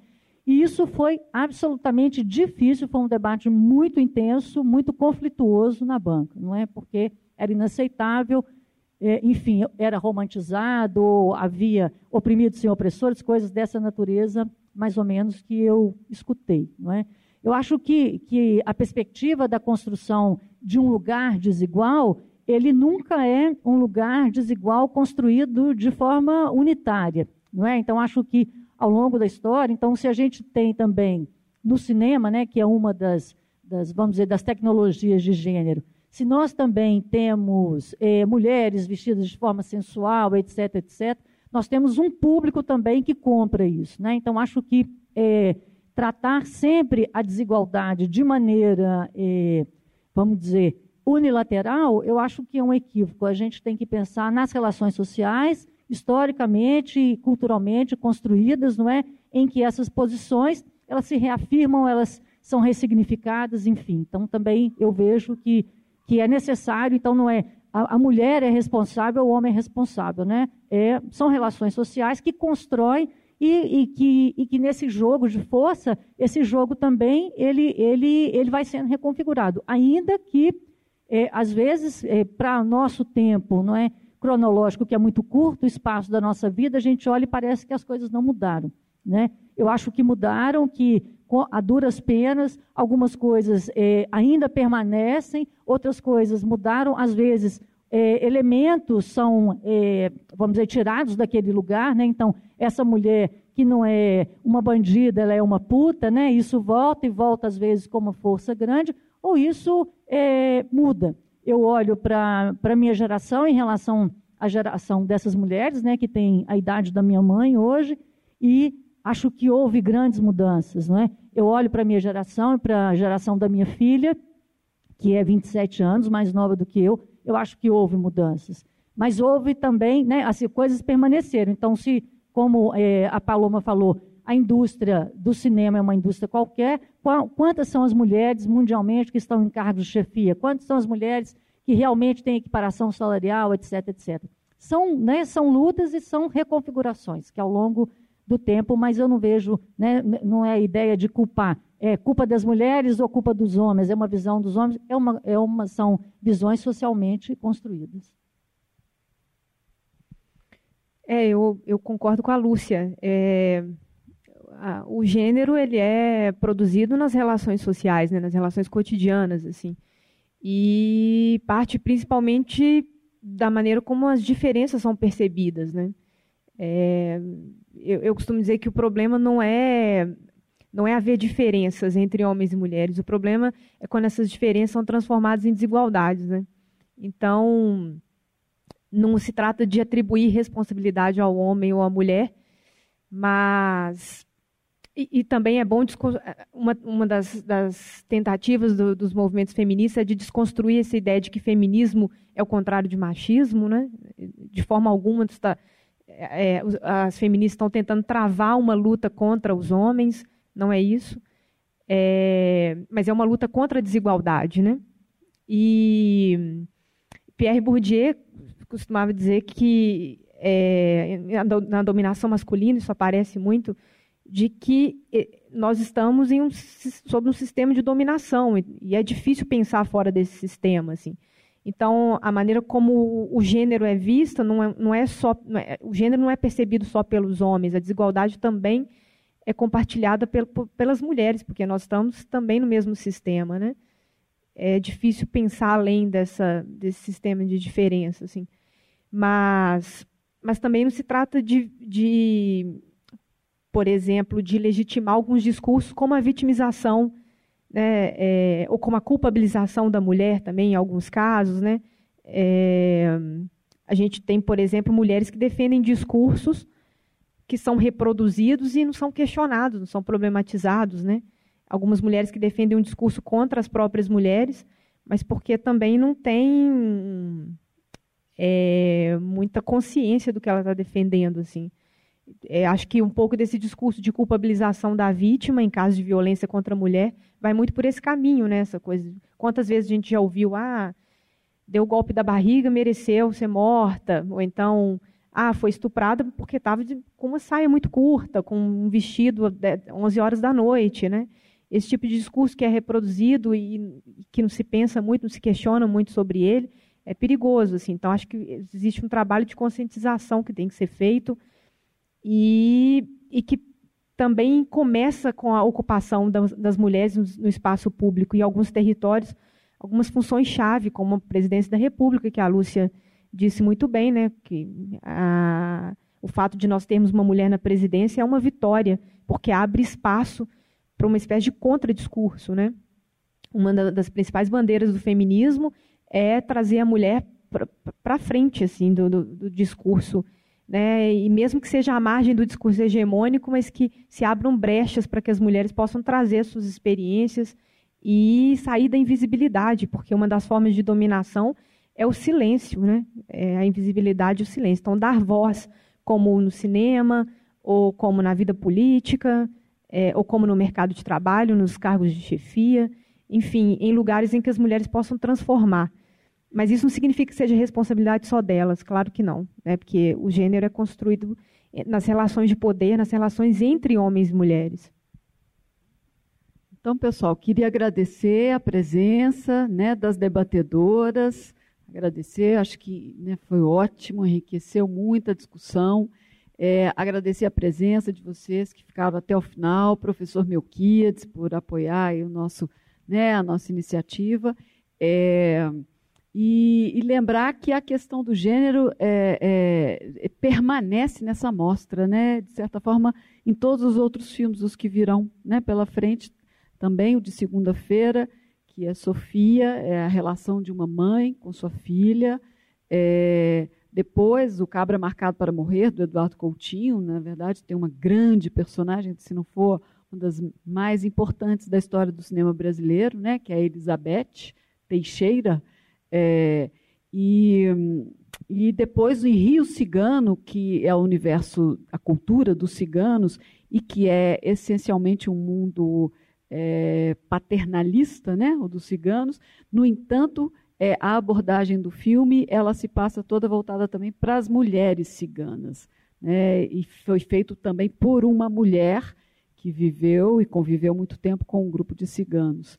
É, e por último, a vizinhança do tigre, esse talvez né, já, já é um universo mais masculino, e a figura da mulher ela, é, ela, é, ela está fora de campo, digamos assim. É, é, ela está presente, mas fora do quadro, fora de campo. É, é aquela, é a mãe, né, que trabalha o dia inteiro, é, nunca está presente na casa, e ali na casa está seus filhos jovens, adolescentes enfrentando todos esses desafios, enfrentando o tigre né, que habita dentro deles e toda a pressão da violência, das drogas, enfim. Né? É, e essa mãe que está no trabalho, né, que sustenta o filho. Então, é uma mãe fora de campo. É, no caso, a mulher aí está fora de campo. Então, essa discussão continua. Convido a todos vocês que nos acompanhem aí essa semana, né, até o dia 25. Tá bom? Muito obrigada a todos. Obrigada, professor. Você acaba de ouvir mais uma produção do Audiolab SG.